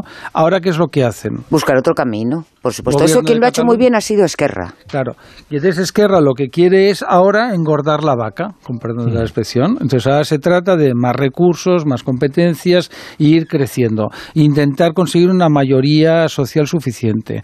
Mientras tanto controlan los medios de comunicación. En Cataluña están ahí todos absolutamente eh, comiendo del pesebre público, tienen montones de funcionarios y ahora ya es cuestión de tiempo. Dicen, hombre, ahora no es nuestro momento, son conscientes, vamos a esperar cinco añitos, o los que sean, ¿eh? para eh, ir consiguiendo esa fuerza y ese poder y debilitando el Estado. Es decir, no pensemos que el nacionalismo va, vamos a convencerles, porque es imposible. No, pero todo eso sucede siempre y cuando tengan enfrente a alguien que les acepte esos envites y que le haga esas Digo, concesiones. dan mucho la tabarra y son eh, dan eh, acaban cansando, son muy cansinos, que diría José ya, Moza. ya. Pues que el problema, y si observas bien, es cuando, Ahora, en- cuando ya no tengan enfrente a ese alguien que les concede, porque entonces va a volver la conflictividad. Bueno, pero entonces el Estado tiene que tener las armas suficientes, como las tuvo en su día, para poner freno a eso. Y ahí es donde la frase de Felipe Claro. González engancha. Ah. Es decir, que no eleven demasiado el listón porque la olla al final estalla. Claro. Pero tú vas a tener un presidente. Pero ya un arma menos tiene, ¿eh? que es un Sí, eso desde tipo luego. delictivo que ya no va a poder aplicar. ¿eh? Fijaros una cosa que ahora que estamos con el Mundial. ¿Sabéis de dónde apoyan, de qué territorio eh, de español apoyan más al equipo nacional de, de- de- de fútbol? En Cataluña. Bueno. No, eso es una cosa descriptible. Se reúnen. Será, será por Luis Enrique. Tú tienes, tú mira el escenario, tú tienes el País Vasco que puede ser gobernado por Arnaldo Otegui, del Endacari, ¿eh? Tienes Navarra, Navarra, que estará con un gobierno con los bilduetarras y tal, ¿no? Cataluña independentista. Galicia, vamos a ver qué pasa en las municipales, ¿eh? Cuidado. Porque a mí el otro día una persona importante me decía, oye, que es probable que Galicia perdamos Oye, todas las grandes mira, capitales. ¿eh? esto, mira, me lo has Oye, pues nada, nos vamos al puente de Segovia Aquí y... me- no, No, bueno, te digo lo que hay, ¿no? Tenemos ¿Sabes? No. un, aquí el guion de la tertulia está también enhebrado. Me ha servido aquí Paco Maruenda en bandeja este tema. Porque se ha votado, sabéis, en Galicia el tema de las elecciones, el Sí. que pueda competir, ¿no? Y vosotros sabéis lo que ha votado el PSOE. Se ha abstenido. Exactamente. Ha votado a favor el BNG, cosa que no nos sorprende a ninguno. Ha votado en contra el Partido Popular, cosa que no nos sorprende a ninguno.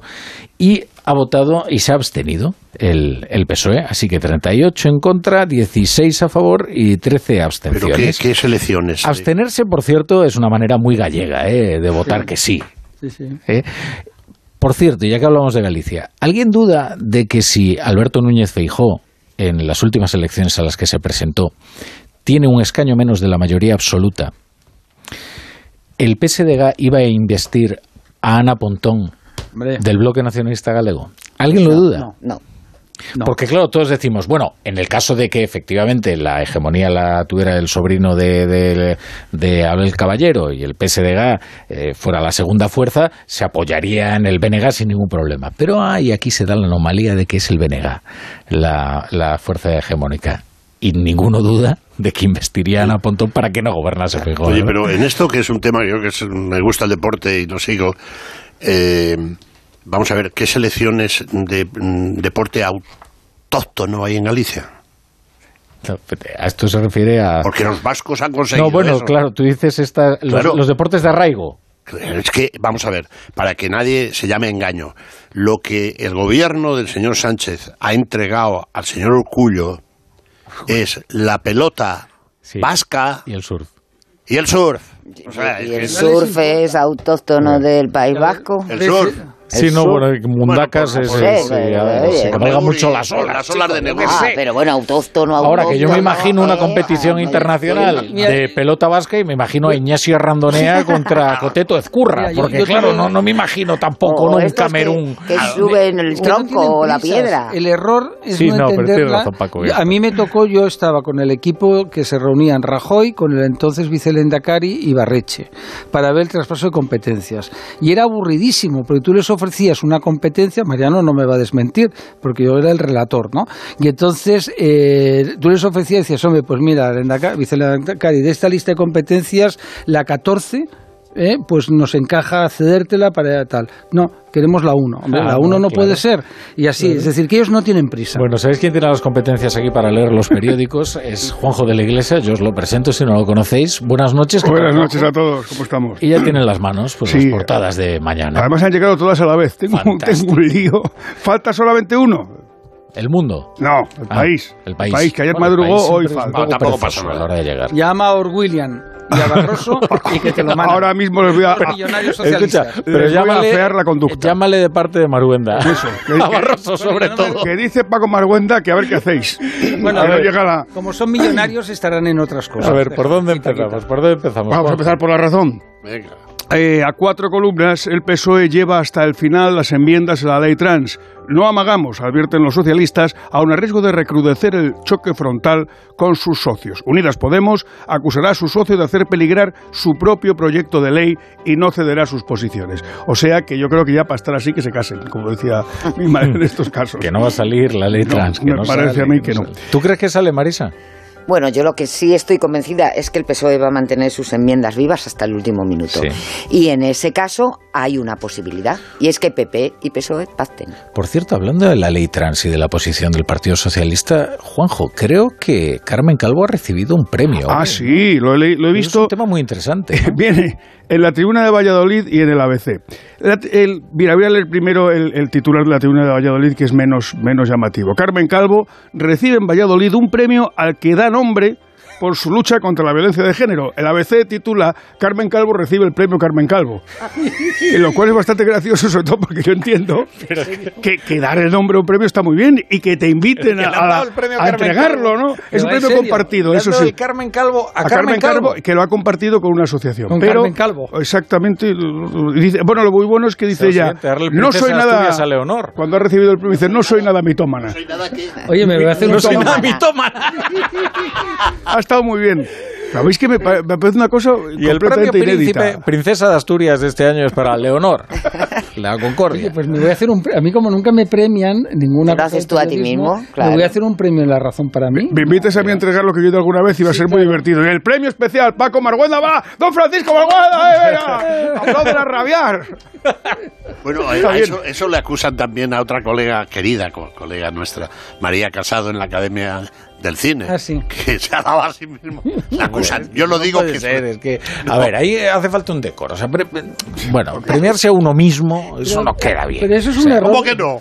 Hombre, oye, pero, eh, Es como lo de ¿Cómo explica que se autoelogiarse en el homenaje de Almudena Grandes. Perdón, perdón. cachondeo, Oye, ¿no? Campo- creo que, que es casi peor, ¿eh? Fíjate. o sea. Oye, Campo concursó para ser magistrado de la Audiencia Nacional siendo ministro. Ya está, no pasa nada. Oye, ha habido catedráticos, ministros, no voy a citar porque uno de ellos ya murió, que se presentó a la oposición en Valencia como catedrático, como ministro, con el coche oficial, los escoltas y su pastelera abuela. ¿no? Lo que es cierto es que la lista de méritos para el premio Carmen Calvo no hay que leérsela. a Carmen Calvo. Llamarte Carmen Calvo. No, no, hay, na- no hay que explicar nada, ¿no? Yo creo que bastaba con eh, dar las gracias y decir, me siento muy honrada que le pongan eh, el premio a mi nombre y se lo vamos a entregar a la asociación no sé qué, en vez de a mí mismo. Eso Pero es. bueno, sigo adelante. Adelante. En el mundo, eh, la portada está dividida en dos partes. En la primera, el primer titular es Villacís no se presentará por Ciudadanos si Val se hace con el partido. El portavoz rompe con arrimadas y anuncia que disputará la presidencia de la formación liberal. La cosa, yo creo que se va Sí. poniendo peor por De días. deducimos, ¿no? Que Villacís está con Val, ¿no? Digo yo. sí. No lo sé, ¿eh? Dice que no se pre- que está con Val. Mm, hombre, Dice, no se presentará por CS si Val se hace con el partido. Entiéndeme, si no se hubiera presentado Val, eh, se presentaría Villacís. Ergo, Villacís no está con arrimadas. Por lo tanto, no, digo yo, ¿eh? No sé, Claro, estoy claro. haciendo aquí A mis elucubraciones. Estás ¿eh? haciendo Pero- la propiedad transitiva.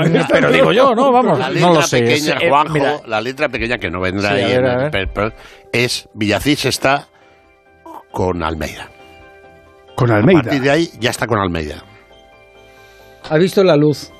Es una, Tenía una, una epifanía. Pues mira, ¿qué quieres que te diga? Me, pare- número dos. me parece la elección más ganadora Sí. de todas. Claro.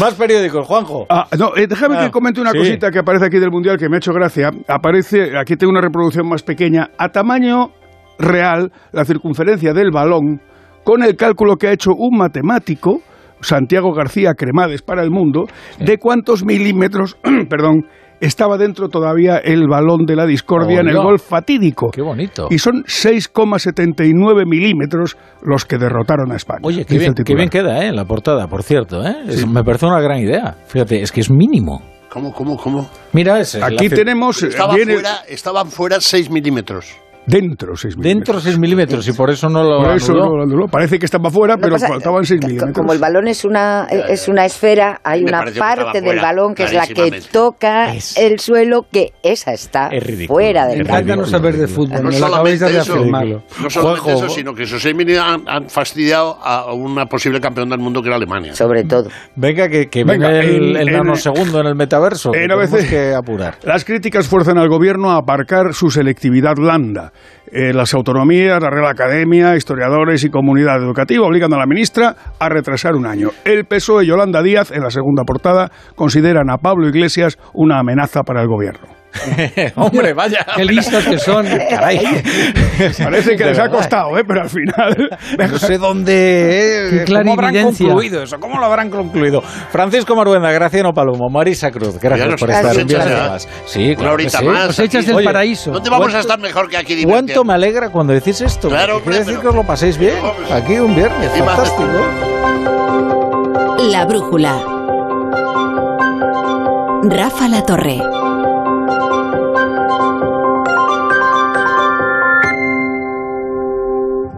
¿En qué capítulo de tu vida estás ahora? ¿Quieres hacer una reforma? ¿Cambiar de coche? ¿Tus hijos ya necesitan un ordenador para cada uno? ¿O quizás alguno ya empieza la universidad? ¿Habéis encontrado el amor y buscáis un nidito?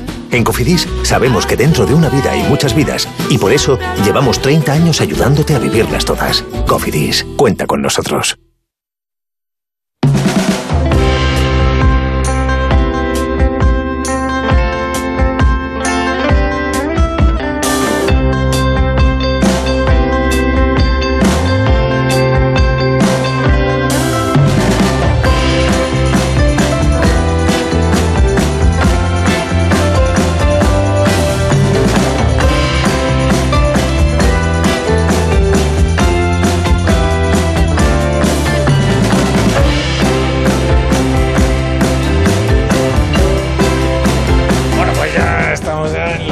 Final de esta semana en la brújula y como ustedes saben, cada viernes llega esta hora.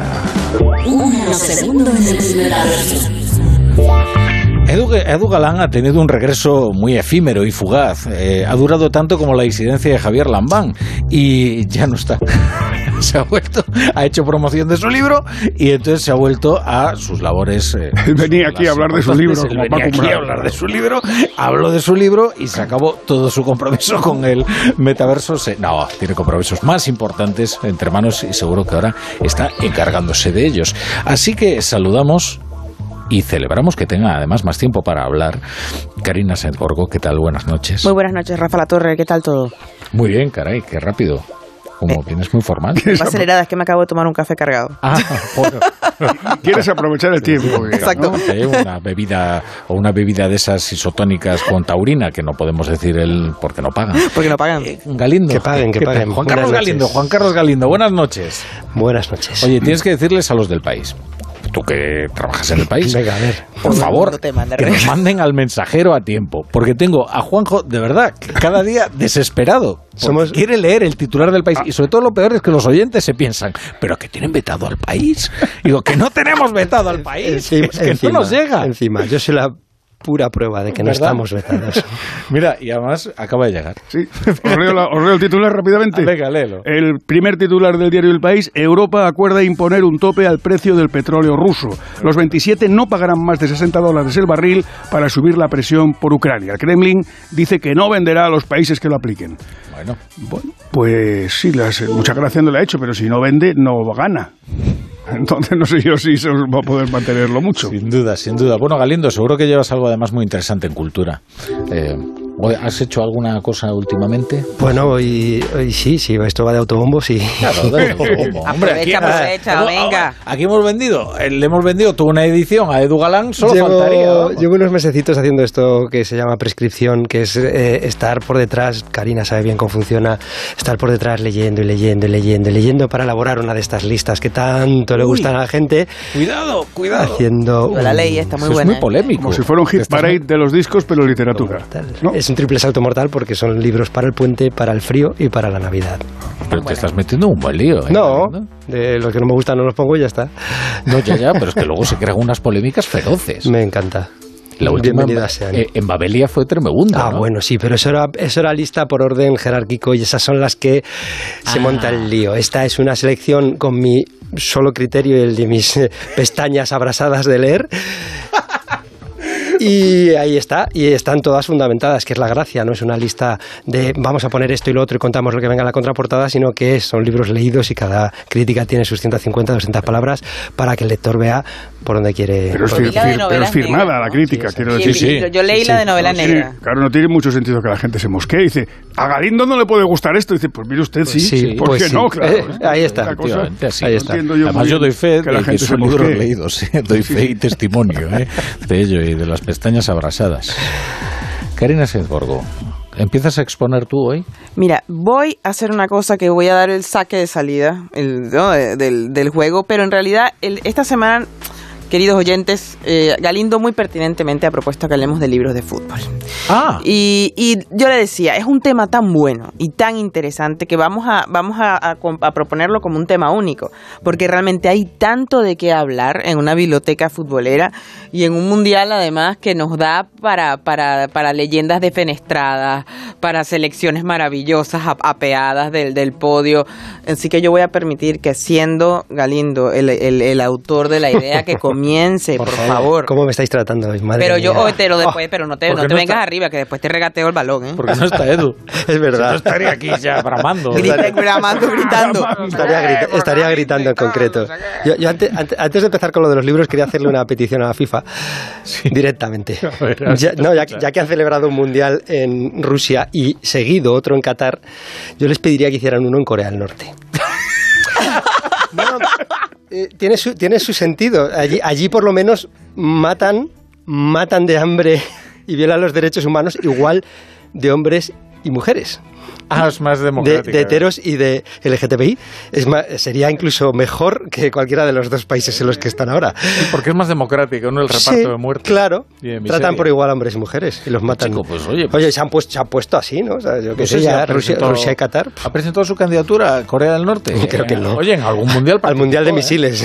Acuérdate, el, el- el último mundial fue en el último. Participó Corea del Norte y siempre se temían, ¿no? Que terminasen. Debe ser un deporte, yendo, ¿no? es un deporte de, es un deporte de ¿Habéis visto riesgo, la sí. fotografía de papá, mm, como se llame el coreano, que Kim no me acuerdo, Kim Jong-un, Jong-un. Sí. eh, con la niña de la manita enseñándole el misil? Sí.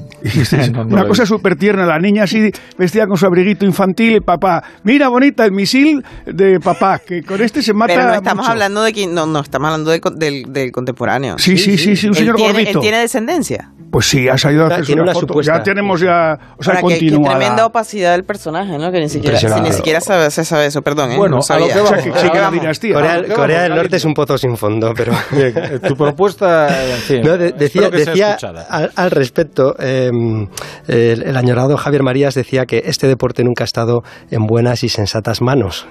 y lo decía con toda la razón. Y él es el autor de uno de los primeros libros que podemos recomendar, que es Salvajes y Sentimentales. No creo que haya nadie que sea aficionado a los libros de fútbol que no coincida en que es uno de los, de los mejores. Y pero claro, Marías en- es una notable aportación en una escuela prolífica a, no- a más no poder que es las de, la del fútbol y los libros. Y no vamos a olvidar y no vamos a nombrar a Albert Camus, de verdad. No, por favor, no. Albert Camus, no. Claro, pero ¿por qué, por qué tanta literatura? Eh, La, la pregunta es ¿por qué tanta literatura en, un- en algo en un principio tan, no sé, tan, anti, tan anti- antiintelectual, antiliterario? Bueno, pues decía, decía el escritor Juan Villoro, que es el, el autor de Dios es redondo, que es otro de los grandes libros sobre fútbol que se han editado, decía que el juego sucede dos veces, una vez en la cancha y otra en la mente del público. Luego sucede una tercera, añado yo, que es eh, en las barras de los bares, eh, en Twitter, y en el caso de los escritores, pues muchas veces se montan su propia barra de bar o su propio Twitter haciendo sus artículos y sus reflexiones, y, y de ahí surge, puede, parte de la- del interés de, lo- de los libros de, de los libros de fútbol. Hay muchísimos. Podríamos estar aquí aburriéndonos eh, citando un montón. Eh, voy a dar solo dos, dos y ya le dejo a Karina, que además es más futbolera que yo, Bastante. aunque igual de madridista. Y. y, va, y va a tratar la parte, eh, también la parte latina, que es eh, posiblemente lo más interesante. A mí me gusta muchísimo eh, A mí el pelotón, de Pacho Unzueta. Pacho eh, no era solo la persona más cordial y educada que ha pasado por la redacción del país, que yo haya conocido, sino además un extraordinario articulista y un fan absoluto del Athletic Club, Mm. al que le dedica este libro que está editado en Corner. Y como madridista, hay un libro que tenía todas las papeletas para no gustarme nada que es Alineación Indebida de Rafael Cabeleira, que es Sí. un ilustre antimadridista, Rafa, pero es que sí, además el, el, el- libro que está muy bien eh, está prorrogado por Josep Guardiola, con lo cual, vamos, eh, eh, lo tenía todo. Pero la verdad es que eh, la prosa de, de, de Rafael es tan buena y su mirada melancólica tan ideal para una crónica futbolística que me parece muy recomendable. Yo voy a ser mucho menos educada que el señor Galindo, eh, pero quiero hacer una... una, ¿Te una- has llamado el señor Galindo lo que Voy a hacer una, quiero hacer una estoy- aclaratoria fundamental, que ese libro de Marías, aparte de que pertenece a un autor absolutamente impecable en todos los aspectos, es que en ese libro Marías hace un alegato y una defensa del lateral díscolo. Eh, Roberto Carlos, además, le hace una, le hace una, un retrato precioso a Roberto Carlos y a Guti. Además, entonces, eh, Marías Mi defiende. jugador español favorito de todos los tiempos. eh, Además, me lo cruzo mucho por aquí, pues salgo yo y él entra en el chiringuito. Dios bendiga al maestro de decirle, Gutiérrez. Pero tú tenías que estar en el Mundial todavía. Bueno, debería Ahora, estar, eh, va a ser abuelo, además, Debería o estar sea en que- muchos sitios el maestro Gutiérrez. Pero bueno, es muy hermoso porque porque porque María reivindica al jugador díscolo, ¿no? Eh, también hay una hay un libro maravilloso que además eh, de Enrique González, Crónicas del Calcio, que tiene un chiste no solamente porque te explica la naturaleza social y política de los clubes italianos, sino que tiene un par de chistes buenísimos, que es que cuando la Juve la intervienen judicialmente, dicen bueno, con todo el tema de que se financiaba prostitución y, y- y el uso de mujeres para sobornar árbitros, que dice, eran intérpretes. y la segunda, eh, cuando empieza a hablar de la Roma, que dice, se quema la biblioteca de Totti. ¡Ah! Ya no va a tener más libros para colorear, ¿no? Entonces es maravilloso porque Enrique González se hace una de rapsodismo, pero además hace muchísimos chistes al respecto. Y lo curioso es que en el, en el capítulo latinoamericano, que además, aparte de Dios es redondo, que es una maravilla del libro de Juan Villoro, está Los Once de la Tribu, donde él además habla realmente de por qué uno elige también una camiseta.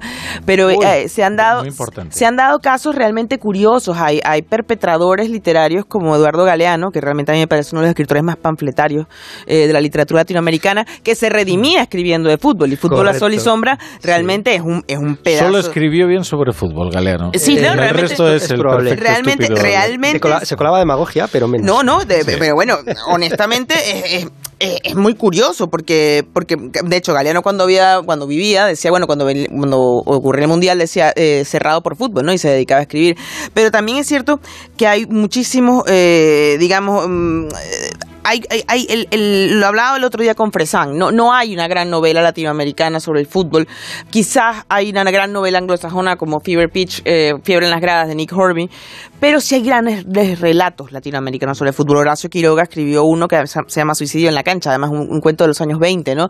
Que además es un, es un jugador que se muere, en- se, se- se mata en la cancha, Fontana Rosa, por supuesto que es uno de ellos, Roberto Art con los Aguafuertes, que también está es muy muy conocido, hasta hasta mm, hasta un autor tan hermético como puede llegar a ser en un momento dado Caparrós con Boquitas, Mm. también, ¿no? Entonces, lo, lo que pasa es que a mí lo que me parece peligroso del fútbol, eh, desde el punto de vista de cuando se presta al rapsodismo, que tiende a una cierta cursilería masculina, eh, que tiende a ser muy empalagosa. Totalmente. No, y muy, y muy pastelera, y a veces excesiva, ¿no? Estoy de acuerdo. Eh, que tiende a, a ese empacho infantil, a- eh, es, mu- es muy es, es muy raro, ¿no? Un escritor sobrio, eh, sobrio en el sentido estilístico de fútbol, que a mí eso me gustaba mucho Gistau, creo que Gistau era muy sí. bueno, era muy buen cronista de fútbol, y, y no incurría ni en el macherío, ni, ni en esa exaltación masculina y testosterónica del fútbol, duda. ni en el, ni en el azúcar y el empalagamiento. hay un rollo como místico a veces, ¿no? Eh, y se intentan ver las, se intenta ver las cosas de una manera demasiado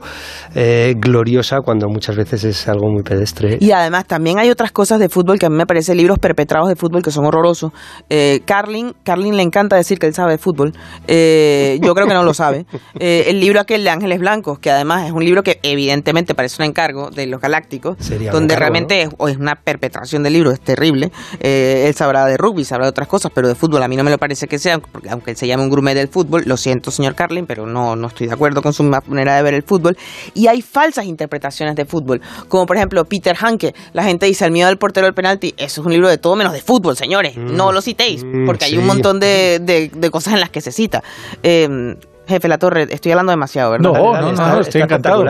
Um, es que son años. De hecho, y ya pa- paro. Hay un libro maravilloso de Simon Cooper, que además Simon Cooper realmente escribe en Financial Times, que se llama Football Against the Enemy, el fútbol contra el enemigo, que dice que Europa deja de, o sea, el siglo XX es el siglo del fútbol, pero cuando Europa pasa a la Segunda Guerra Mundial, convierte el fútbol en su verdadero terreno de confrontación política. Ese, Yo ese tengo libro ha una- envejecido, perdona Rafa, ese libro ha envejecido muy bien. eh, Sí, sí, tiene sí, sí. muchísimas reediciones porque está editado en español, también no me acuerdo ahora de la editorial.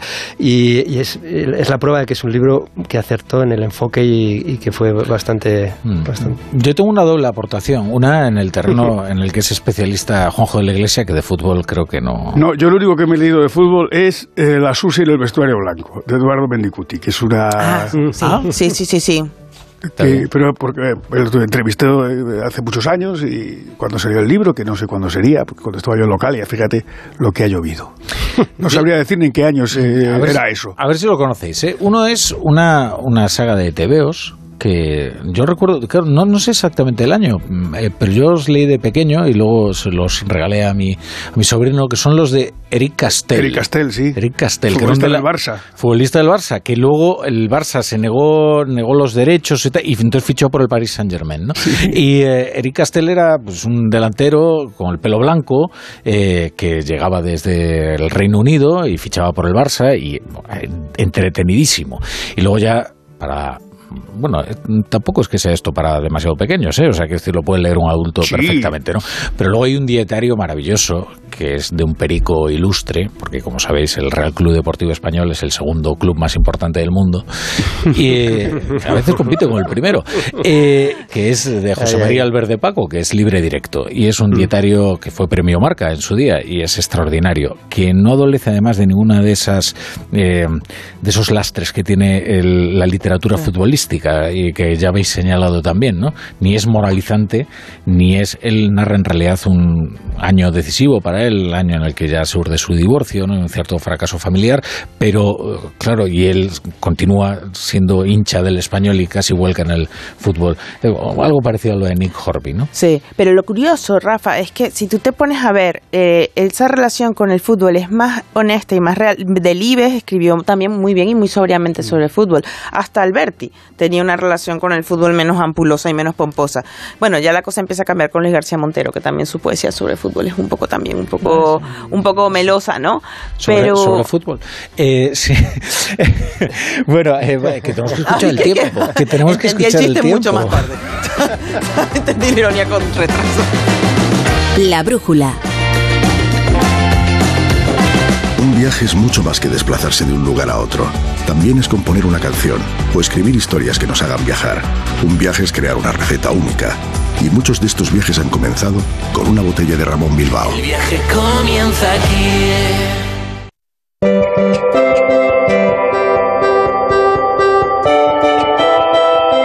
Roberto Brasero, buenas noches. Rafa La Torre, muy buenas noches. Bueno, vamos a ver qué tiempo tenemos para este puente, que está toda la audiencia pendiente para Sí. hacer planes. Y hay muchos que ya, ya han hecho los planes, afortunadamente, sin contar con el tiempo, porque ¿qué más da el tiempo que hagas para tus planes? Si estamos hablando del puente de diciembre y, y si tenemos el tiempo normal, pues vamos a tener frío, nieve, incluso eh, lluvias que, que hacen falta y todo eso vamos a tener en este puente, afortunadamente, porque mira, el de la, la, la Pilarica fue casi de verano. Sí.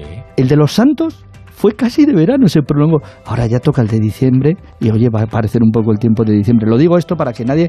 Claro, no va a ser un tiempo tan tan malo como si dijéramos para, para que te limite a hacer planes, yo creo. Oye, te vas al monte y hace frío, te abrigas, eh, te caen unos copos de nieve y los disfrutas. No, no pretenderás estar en la playa en un 8 de diciembre. que tampoco vas a escalar un 8000. Y, ojo, y, para, y, para, y ratos de playa también puede haber para pasear por la playa, claro que sí. Mira, hoy ha hecho más frío que ayer, pero menos que mañana. Porque quienes nos escuchen y vayan a madrugar, mm, se van a encontrar con un sábado en sus primeras horas que nos va a recordar un sábado de enero, de escarcha, nieblas, temperaturas más bajas que las de hoy y por lo tanto las heladas. Novedad para mañana, se marchan las lluvias del Mediterráneo, hasta ahora mismo están siendo muy fuertes, zona de Javea, Denia, otros puntos de Alicante, mañana ya no, y empiezan a llegar por el Cantábrico. Claro, con este frío que hace ya no solo es lluvia, nieve. No serán muy abundantes porque las precipitaciones no serán muchas, pero nos puede nevar cordillera cantábrica a partir de 800 metros, incluso en la meseta, zonas de Palencia, Burgos, por encima de los 800-900 metros, pueblecitos que vean alguna pequeña nevada, así como los de Teruel. Domingo, viento fuerte en Canarias y las nubes que empiezan a aumentar en la península. Y entonces ya desde el, el fin de semana, el protagonista el frío, lo dejamos y el lunes protagonista va a ser la lluvia, Rafa. Yo creo que te contaré el paso de sucesivas borrascas, no durante toda la semana, pero a ratos nos pueden dejar esa deseada lluvia que va a coincidir con un puente, pero que será muy bienvenida en muchas zonas. Tú ya tienes planes, ¿no? Sí, el venirme aquí contigo a contar el tiempo. Eh, qué mejor plan. Qué mejor plan. Mejor plan. Pues aquí estaremos, ¿eh? Muy bien, me alegro. Hasta luego. A disfrutar del fin de semana.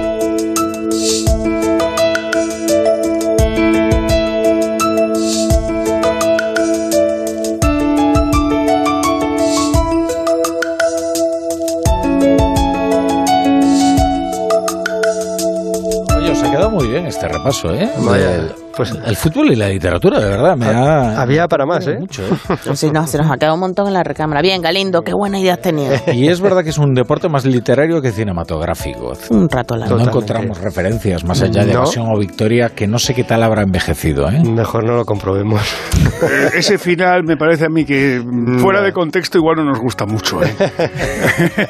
es que no lo recuerdo por qué. Eh, porque es un final feliz, un poco inverosímil. Ah, bueno, sí, Es un claro. poco sí, buen, sí. buen rollista, sí. Muy naif, ¿no? Sí, sí. Muy la, la vita bella. Sí, Sí. Buh, calla. sí. La vida, la vida es bella también envejecido. Uf, Asco a de película, no me gustó desde el principio. Nada. Bueno, vamos a, Vamos a saludar ya a Chapu Paolaza. Chapu, ¿qué, qué traes apuntado en el cuaderno? Buenas noches. Buenas noches, Rafa La Torre. Pues traigo que es viernes y Javier Lambán lo sabe. El presidente aragonés ha dicho que en él no mandan ni Moncloa, ni Ferraz, ni la madre que los parió. El socialista Javier Lambán dice que no quiere ser sanchista, que quiere ser capitana de la tropa socialista. De la de antes, claro, porque se espera la venida de Paje, Ibarra y Lambán como los jinetes del constitucionalismo y de un tiempo que se añora y que si te digo la verdad, parece perdido a jamais. Estas apariciones de las díscolas varonías, ¿cómo lo llamaste la torre? Pellizcos de varón, eso era, pellizcos de varón. Pues gracias a estos pellizcos de varón, la gente lambanista y socialista cree que hay un PSOE más allá del sanchismo, por el que uno votando al PSOE no está votando a Sánchez, está votando a Lambán sin Sánchez. Quien dice Lambán dice Paje Ovara. Aquí no manda Sánchez, dice Lambán. Me gusta hasta el acento con el que lo dice, porque del Lambán levantisco hasta los andares. Oye, es que lo dice y, y suena a cachirulo y a brazos en jarra y a Jota después del encierro en una mañana soleada de agosto en las fiestas de Gea de los Caballeros. Y suena al pueblo aragonés, que es bravo y es noble. Y suena a rebelión y a los sitios de Zaragoza y a Agustina de Aragón y a constitucionalista, socialista y varón con acento en la O. Javier se levanta contra el pedrismo, que fue demasiado lejos. Ah, Pedro, nunca debiste cruzar a este lado del río Ebro. Desgraciadamente esto ha pasado más veces y desengáñese porque mañana todo será igual.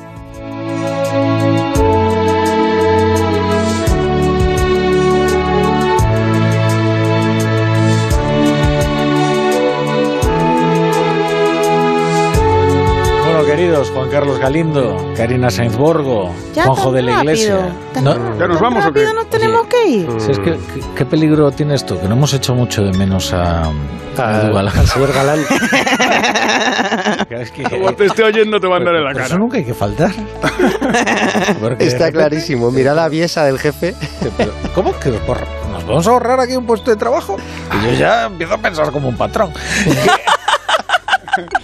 hay que la tener cuidado, torre. hay que tener No, no, no, hombre, no, tiene no. una boca que alimentar. No, no, ¿eh? no, no, y aparte que hay que- pensar como un patrón, pero Aparte no la como un suya, patrón despiadado. Hace falta ¿sabes? bramidos y, y ruidos en este programa. Podemos grabar también, es verdad que podemos grabar un poco los bramidos que acompañan a la exposición de Galindo por debajo, ¿no? Correcto, Mientras Galindo está... exacto. Eso ya- Bueno, ¡Calla de sobra la torre! venga, a disfrutar, Te queremos, a Edu. disfrutar todos del viernes, disfrutar todos del viernes y ustedes inauguren el día de la mejor manera posible, que es con el Radio Estadio Noche de Paco